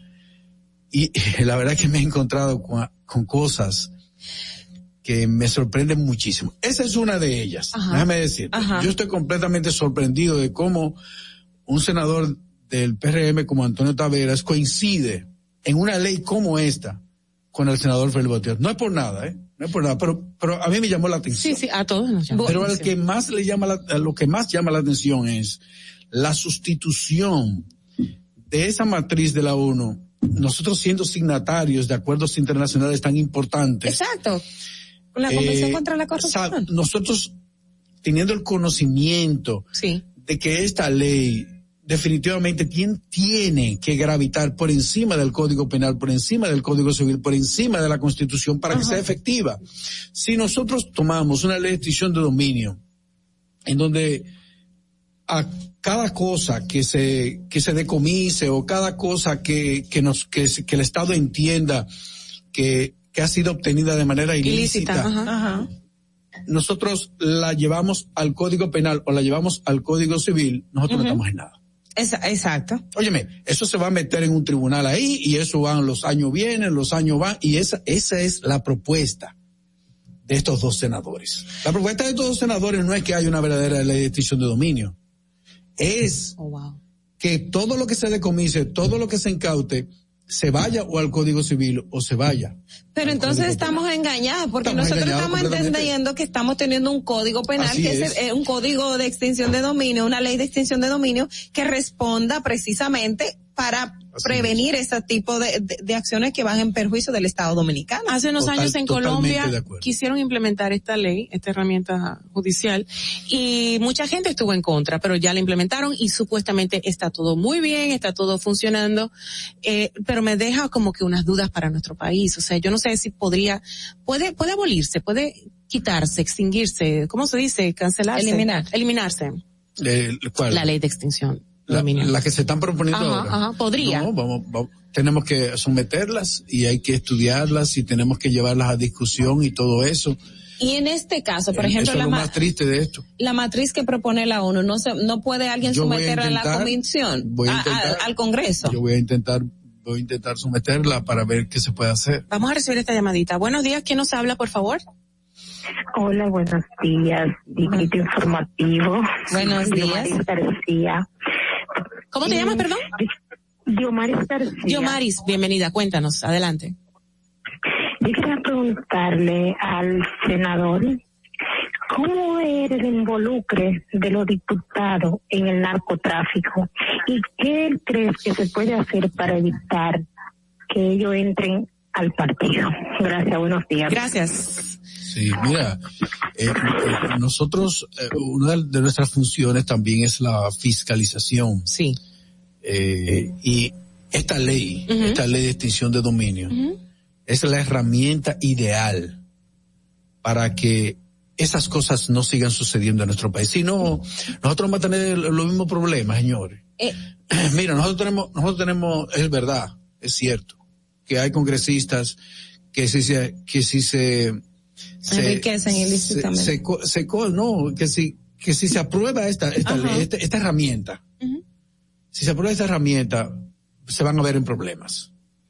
Los Entonces, hay. al final lo que están haciendo hay, es que no, no, tengan no solamente problemas. congres- no solamente congresistas, señores, porque la cosa es que yo no sé por qué, pero nosotros los dominicanos siempre buscamos a los políticos como que son, son la, la, la cosa más mala que hay en el mundo. Y eso, eso no es verdad. Hay políticos que son serios. Muchos. Pero hay empresarios también que son Ah, corruptos. ¿eh? entonces, mira, mira, mira esos, mira, para mí, para mí personalmente, los empresarios y familias en este país, familias, uy, uy, empresarios, son los que más se han enriquecido de manera ilícita del Estado dominicano. En base a excepciones, en base a trucos, en base mira, a chantaje. Yo te voy, a, te voy a poner un ejemplo sencillo. Nosotros ahora mismo, los, las empresas tienen exenciones fiscales que sobrepasan los 250 mil millones de pesos al año.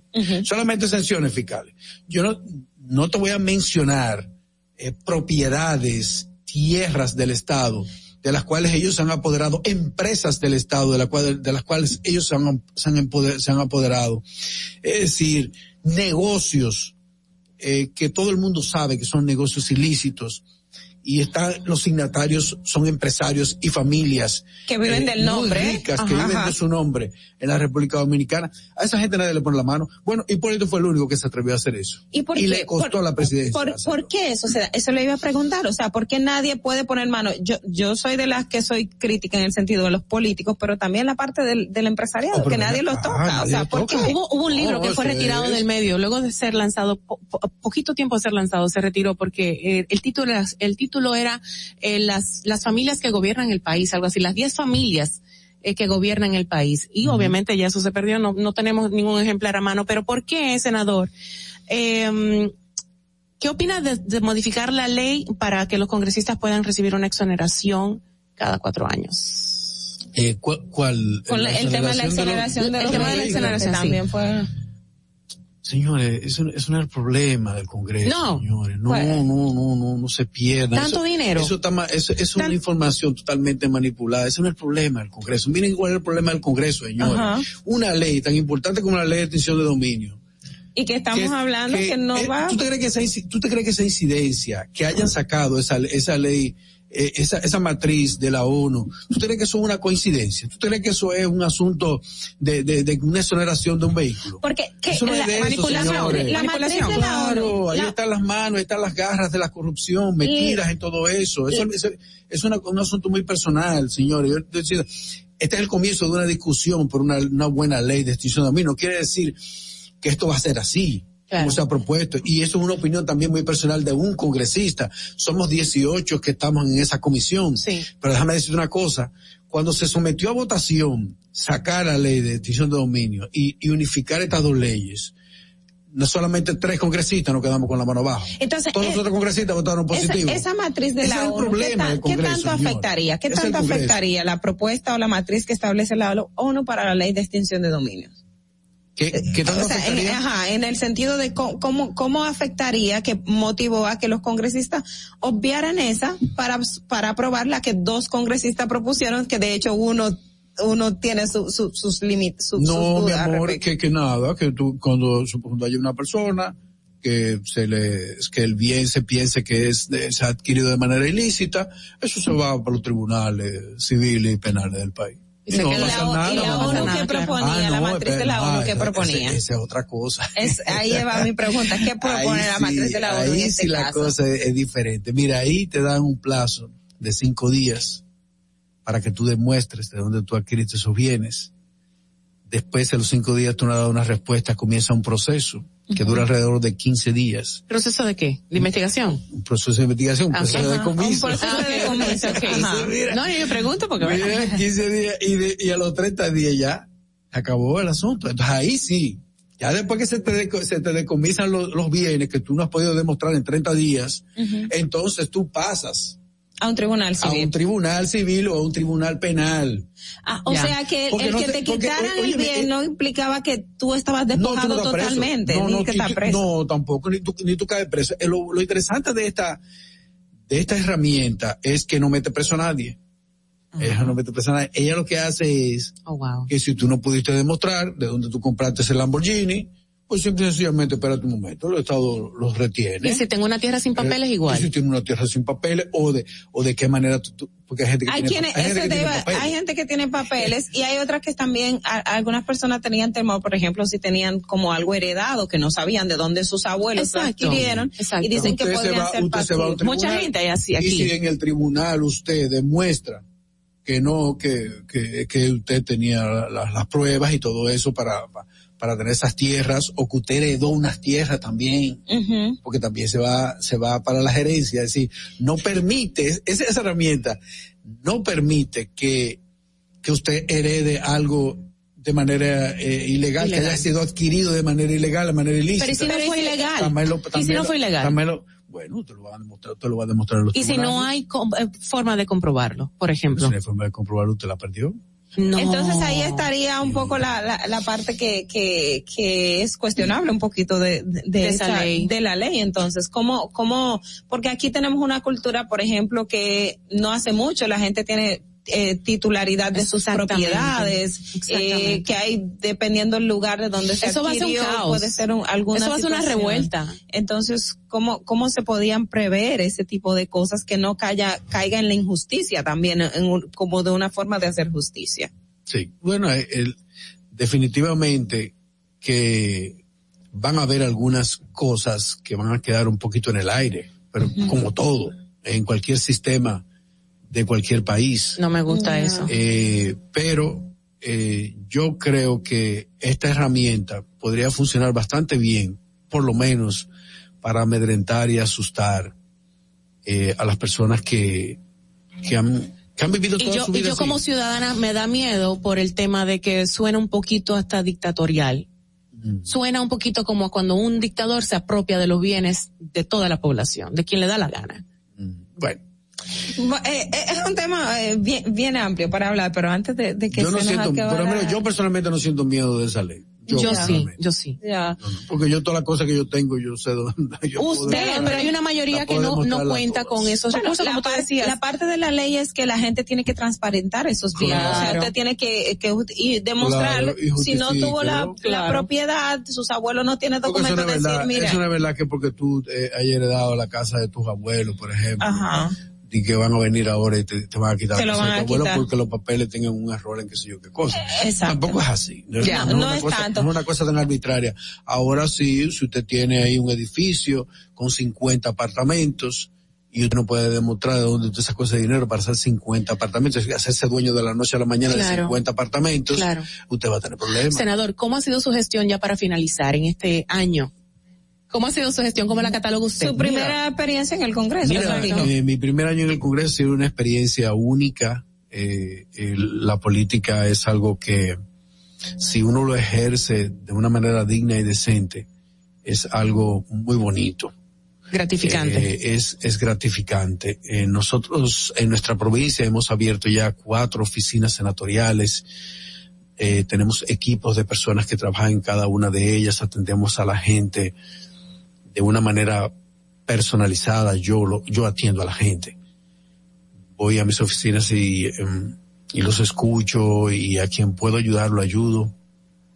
Yo soy el presidente de la Comisión de Juventud del Senado de la República y nosotros comenzamos un proyecto que se llama Juventud Prende y Emprende y ya finalizamos una primera etapa en donde graduamos 185 jóvenes de un curso técnico, hemos diseñado un curso técnico para la juventud y graduamos 185 y en la próxima etapa pensamos graduar, que les voy a invitar a ustedes, Ah, gracias. eh, va a ser aquí en el, en el Palacio de los Deportes. Ay, Pensamos graduar eh, unos siete mil jóvenes Wow. en toda la geografía nacional, impactar a los jóvenes de una manera positiva, para que se abran puertas. ¿En qué consiste Aprende y Eh, Emprende? es, es exactamente un curso de emprendedurismo, Sí. de crecimiento personal. Bueno, la, Excelente. la- la- la que ustedes estaban entrevistando ahorita que me, me Evelyn. me fascinó, Sí. Evelyn. Ah. Eh, eh, es, es más o menos eso Qué bueno. lo que le enseñamos. Qué bueno que le hice la pregunta, senador. Tenemos una llamadita en línea, vamos a ver quién será. Buenos días.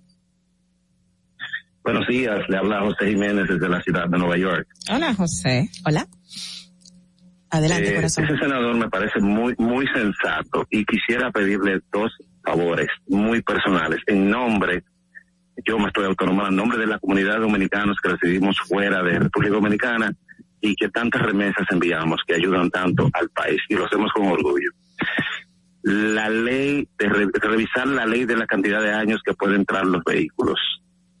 Eh, Está ahora actualmente hasta cinco años, cuando todavía un vehículo de 10 años, en, mayormente en los Estados Unidos, está en perfecto estado. Sí. Entonces dicen que no quieren llenar el parque vehicular de carros viejos, pero cuando usted anda por las calles a un domingo es cierto que usted ve muchas jipetas, pero estas son muy pocas. Usted lo que ve muchos carros viejos.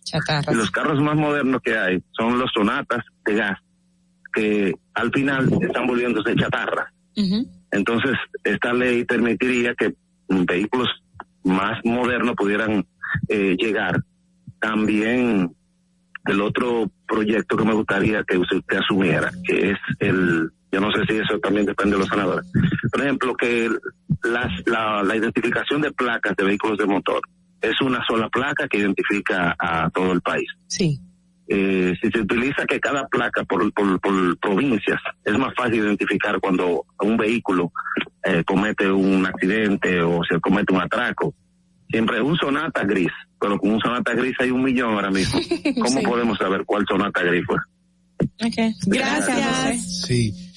Mira, con respecto a la primera pregunta que, me, que nos hiciste, pues Sobre los carros de más de 10 años de uso. eso, eso pertenece a la ley de aduanas. La ley de aduanas ya fue, a- no, ya fue aprobada. Eh, tendríamos que eh, someter una, una modificación. Yo hice una moción cuando se estaba sometiendo a la ley de aduanas. Ustedes saben lo que son los couriers, ¿verdad? Sí, claro, los, las empresas de envío. Y, Y, um, Ajá. eh, las empresas de envío no tienen ningún tipo de responsabilidad por los daños Oh, wow. que se le ocasionan a, su- a tus artículos. Por ejemplo, tú mandas a comprar algo, Aún uno pague un seguro. eh, ellos no, se- Ellos no se responsabilizan. responsabilizan. No, no se responsabilizan de eso. Y yo- nosotros sometimos, cuando se estaba aprobando la ley de aduanas, Sí. nosotros sometimos una moción pidiéndole al Senado de la República Sí. Que por qué si esta gente cobran tanto dinero por una, o por transportarte algún artículo, porque ellos no eran responsables Claro. de los daños que se le dan a esos artículos. Claro. Y el único que le- el único que levantó la mano fui yo, Wow. de 32 senadores. ¿Y qué dijo usted? Se fue en contra de todo Nada, eso, claro. Imagínate qué, qué puedo hacer. Nadie más. Mira, Sí, le- Sí, el lo que único- pasa en, esa moción, ahora ima- imagínate, esa que no tiene tantos intereses como la del vehículo. Eso que- iba a que decir, porque ahí él. está el tema de los intereses y el lobismo que se Eh, hace a lo interno para el tema de las leyes, ¿no? Te digo que a veces, a veces yo me siento como que, como que, que algo está mal, pero quizás sea yo, eh, que algo tenga mal, ¿te entiendes? Porque a veces me siento tan solo, algo, cosas como que son tan lógicas. Pero eso está muy son- bien, eso está muy bien, Que senador. son tan, tan eh, Únicas. propias, Ajá. pero no sé. eh, Hay que me siento- seguir, hay que me siento muy solo. Hay que seguir haciendo lo correcto. Ya tenemos No, que finalizar. Y, el tema con el con el senador definitivamente son muy interesantes. Tendríamos que, que traerlo para una próxima para seguir hablando Me están temas. escribiendo por WhatsApp que muy buena entrevista. O Ay, sea que estamos muy contentos con su participación. Muchas Y gracias. ya por último, esto ya fuera de lo político, más bien en el plano médico Ajá. y social, yo diría. Um, el dominicano se va mucho a Puerto Rico en Yola porque tiene buenos pies. Usted que es podólogo, usted como podólogo, dígame por favor, tenemos buenos pies los dominicanos. Mira, la, la, la cultura de cuidar los pies. ¿Es buena o mala? eh, Somos no comparones, no es- senador. Sí, somos comparones, pero no, no es muy buena. Ay, ay, ay, Eh, ay, ay, a veces eh, nos olvidamos de los pies y Sí. solamente nos acordamos de ellos cuando nos duelen. Claro. Y a veces cuando nos duelen es, ya es muy tarde. Así es. Eh, y yo siempre como podiatra, eh, siempre mis recomendaciones es eh, uno examinar sus pies, especialmente cuando se va a la cama en la noche. Claro. Los pacientes diabéticos, que tú sabes que el 25% de las eh, de las dolencias de un paciente diabético, de las complicaciones, Se manifiestan en los pies, se claro. manifiestan en los Claro. pies. Y entonces, eh, eh, siempre a mis pacientes diabéticos siempre les digo lo mismo, se examínelo usted mismo, o si no, dígale a su pareja o, o, o- algún nietecito, Sí. examínalo los pies, ve a ver si hay, ves algo raro ahí. Eh, y la cultura de los pies, pues nosotros hemos poco a poco hemos ido llevándola Gracias. a, los dominicanos. Gracias, doctor, senador Silva, el señor ah, Iván, Iván Silva. Silva. Eso viene, me imagino, eh, de Brasil, Portugal, algo así, Sí, Silva. sí. Muchísimas gracias por estar con nosotros, nos ha placido muchísimo tenerlo y nosotros vamos a continuar con nuestro programa. Hay mucho que dar. Gracias, Ogla, por tu interpreta, por tu participación tan exquisita como siempre en estos segmentos. Vámonos a una pausa con el tránsito también para ver si es per se todavía. Bueno, Para que llegues a tiempo y no te compliques con el clima, te traemos en el distrito informativo el tráfico y el tiempo. Y así se encuentra el tráfico y el tiempo a esta hora de la mañana en Santo Domingo. Se registra tráfico pesado en la avenida 27 de febrero, en Expreso Quinto Centenario, gran embotellamiento en el puente Juan Bosch, en la calle Real, en Villa Duarte y en el túnel Avenida Las Américas. Tráfico moderado en la avenida Ecológica en Santo Domingo Este. Atentos conductores. Vehículo detenido en la avenida Estados Unidos, Faro a Colón y en el elevado avenida Tiradentes. Les exhortamos a los ciudadanos extremar precauciones en estas intercepciones. Para el estado del tiempo en el Gran Santo Domingo, se encuentra mayormente nublado, con una temperatura de 23 grados y una máxima de 31 grados. Hasta aquí el estado del tráfico y el tiempo. Soy Nicole Tamares. Sigan disfrutando de Distrito Informativo. Atentos, no te muevas de ahí. El breve más contenido en tu distrito informativo. En Banreservas hemos apoyado por 80 años la voluntad del talento dominicano, identificándonos con sus más importantes iniciativas, para que quienes nos representan siempre puedan mostrar lo mejor de nosotros.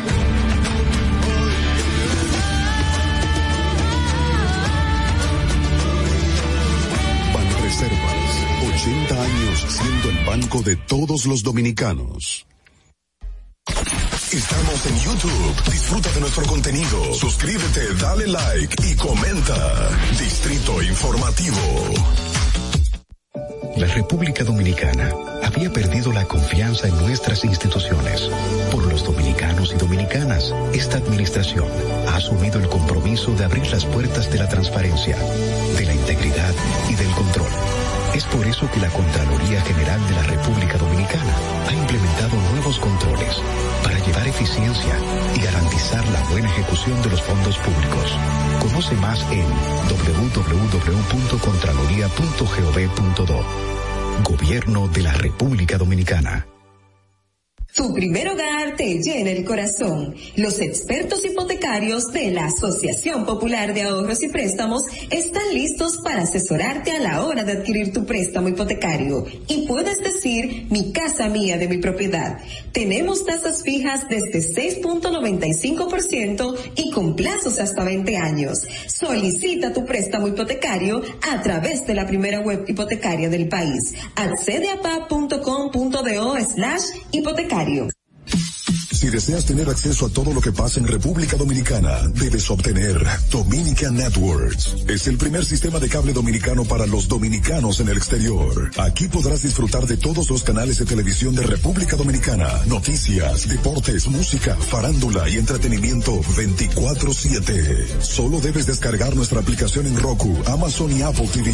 E inmediatamente vas a disfrutar de todo el contenido de República Dominicana. Dominican Networks.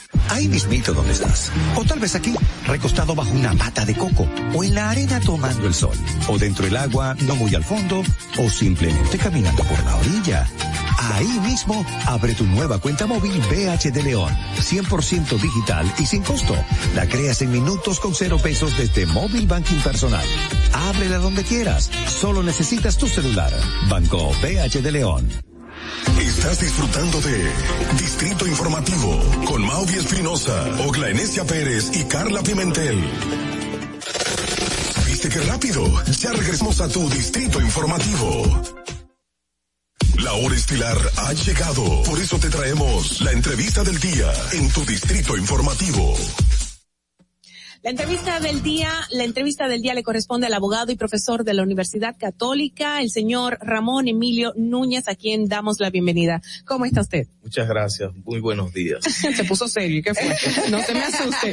Vamos a estar tratando con el señor Ramón Emilio el tema de la actuación policial y el procedimiento legal. Me parece muy oportuno tratar este tema luego que hemos pasado tantas cosas, tantos hechos lamentables eh, en la República Dominicana en este fin de semana. Así es, yo creo que el, el, los hechos, digamos la tragedia del fin de semana con la arquitecto Rosado. Leslie. Eh, Leslie, sí, uh -huh. eh, que ha generado todo un movimiento que ha afectado, digamos, a, a, país toda, a todo el país. Sí. Eh, lo que muestra es que hay unos altos niveles de violencia sí. en la sociedad dominicana. Sí. Y eso tiene, eso tiene alguna vinculación con lo que es mi oficio, el de abogado porque las sociedades tienen instancias formales de gestión de los conflictos. Uh -huh. Y solo en sociedades donde eh, esas instancias o no están funcionando bien o la gente no tiene eh, confianza suficiente en acudir a dichas instancias formales, entonces lo que prima es la barbarie, que es cuando cada quien se hace pretende hacerse justicia por su propia mano. Es, eso iba, iba a preguntar en ese sentido, Núñez. Por ejemplo, esa actitud de un, un accidente de tránsito que, de, que genere, o sea, que una persona mate a otra y que una se, por el, el mismo tema de, la, de inseguridad, eh, eh, se vaya de la escena porque al final no sabe qué va a pasar con ella por el mismo tema de violencia que tenemos. Sí, eso deja muy mal parado a todo el sistema de gestión de la conflictividad o sea, el sistema de la policía propiamente uh -huh. y de la uh -huh. propia justicia en su momento. Se supone que cuando a uno le ocurre un hecho como eso, habrá donde reclamar y dónde se va a gestionar ese conflicto. Uh -huh. Pero aquí, aparte de que hay mucha violencia en la sociedad, también se dispone de los medios para ser más violento. Eso le Porque va a decir, fíjense que sí. con armas de fuego. Sí, ahí está Entonces el todo eso señala, eh, nos muestra un, un, gran problema que está vinculado a la confianza de la población en esas instituciones y también a eh, a una, si uno se coloca, trata de colocarse, hacer el ejercicio de que, ¿y qué está pasando por la mente de una persona que reacciona de esa manera. Podemos decir que es agresivo, ya a la justicia le corresponderá. Para determinar sus factores. Determinar claro. su responsabilidad, pero claro. parecería que lo, lo que pretenden usar como justificación es que, bueno, si yo no, si yo no me hago justicia por mano propia, esto no se va a resolver. No se va a resolver. Porque esta es la ley del más fuerte. Y por otro lado, eh, la, la, la joven que resultó eh, muerta, Uh -huh. ella parece que no, no había un lugar donde ella detenerse. Exacto. Parece también que la regla no escrita es que tenemos que, que no nos debemos detener si tenemos un conflicto, porque los conflictos van a tener un saldo trágico. En y como en efecto lo tuvo, ¿eh?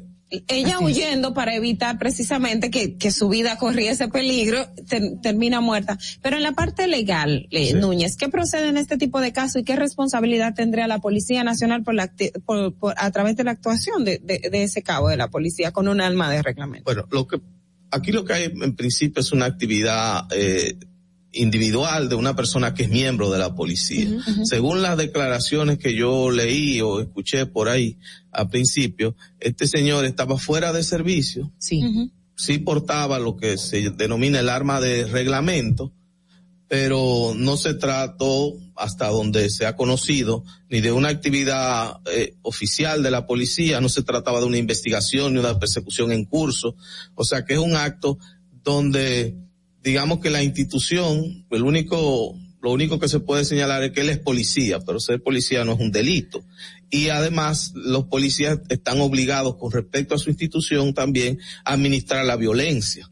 Cuando una institución le entrega un arma, no es que le está diciendo, mira, el primero que se te, se, se te, atraviese. Se te atraviese, tú le vas a, a dar un tiro. Y, eso va con el tema de reforma policial. ¿Eh? En bueno, sí, eso está muy vinculado a la reforma policial. Esta situación debería impulsar, empujar la reforma. ¿Por totalmente, qué? Porque debemos, totalmente. es un tema puramente cultural. Yo sé que tú me dices lo legal, sí, lo Ajá. legal. Claro que hay que cambiar la ley. Son, son casos muy mediáticos, se, me- se mediatizan mucho estos casos que salen a relucir a la luz pública y generalmente conllevan eh, un juicio paralelo por parte de la opinión pública, de los medios y de los creadores de la opinión pública. ¿Cómo manejar toda esta situación de conflicto legalmente? Ah, pues se filtran informaciones Sí, claro. eh, y se lleva como un juicio paralelo, como bien Eso es la, esa es la noticia de la época. Esa, así es, así es como funciona ya. El, el, digamos, no solo en este tipo de casos, sino en todos los casos que tienen algún tipo de relevancia.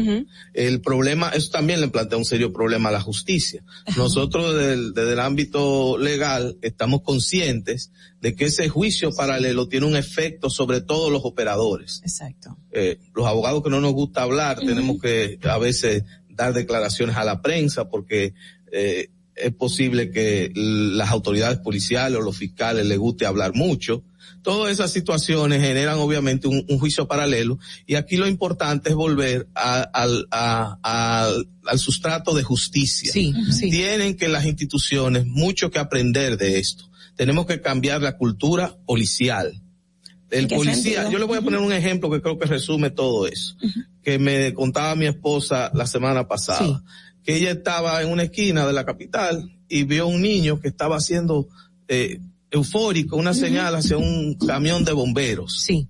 Y ese camión de bomberos se detuvo y eh, dejaron que el niño se subiera a- al camión y ese niño después estaba eh, alegre Maravillado. maravillado. Entonces yo le dije, así debería ser la relación de los ciudadanos con la policía. Sentirse protegidos por la policía. Y eso va por un cambio cultural, por la educación, por la cultura de, de que el ciudadano es una persona que tiene una dignidad y que hay que respetarlo. No es un enemigo. Y eso tiene que ver con cómo fueron montadas las policías en toda la región.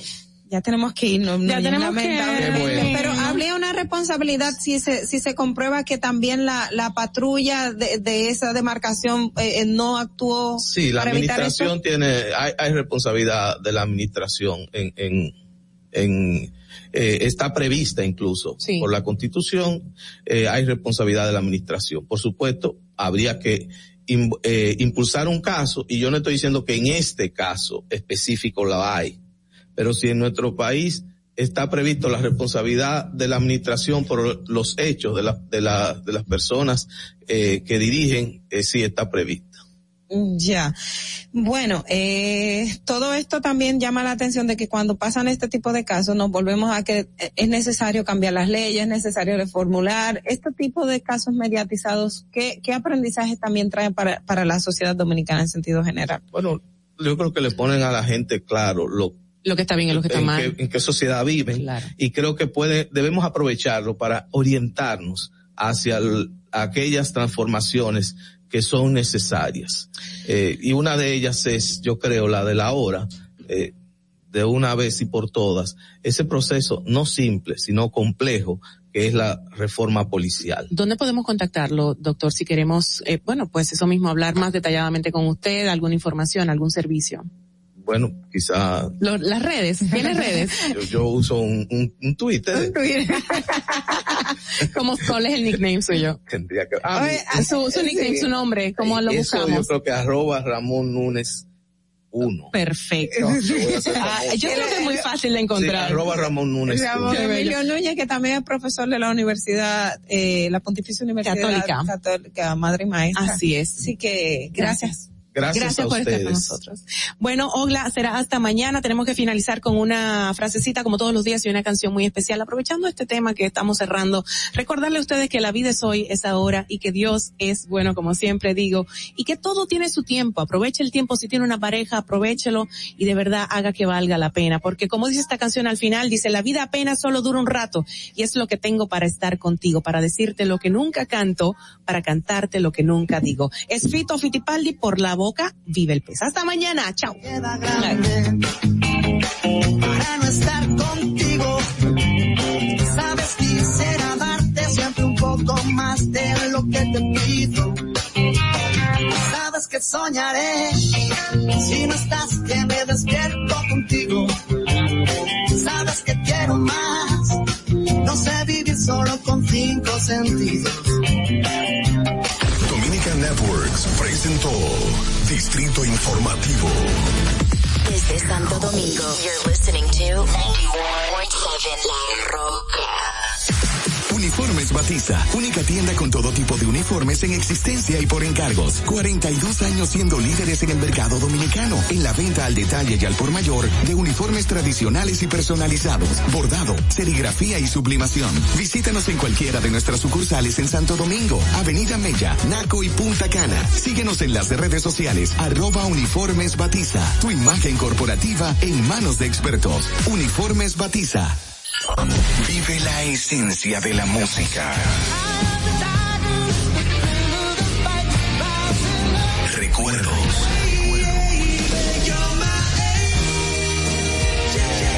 Emociones. La, pulpa, cada domingo, 12 del mediodía, por la 917. Presentado por Coopro Servicios, apoyando tus sueños.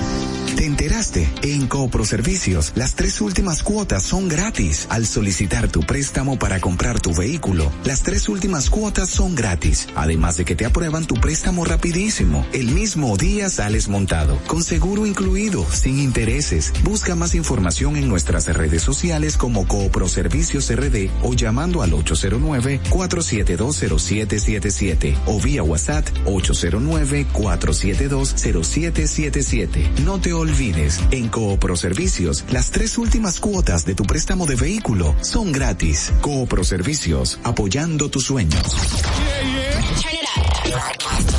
Broadcasting live from Santo Domingo, H-I-L, La Roca, 91.7. can't take it the same.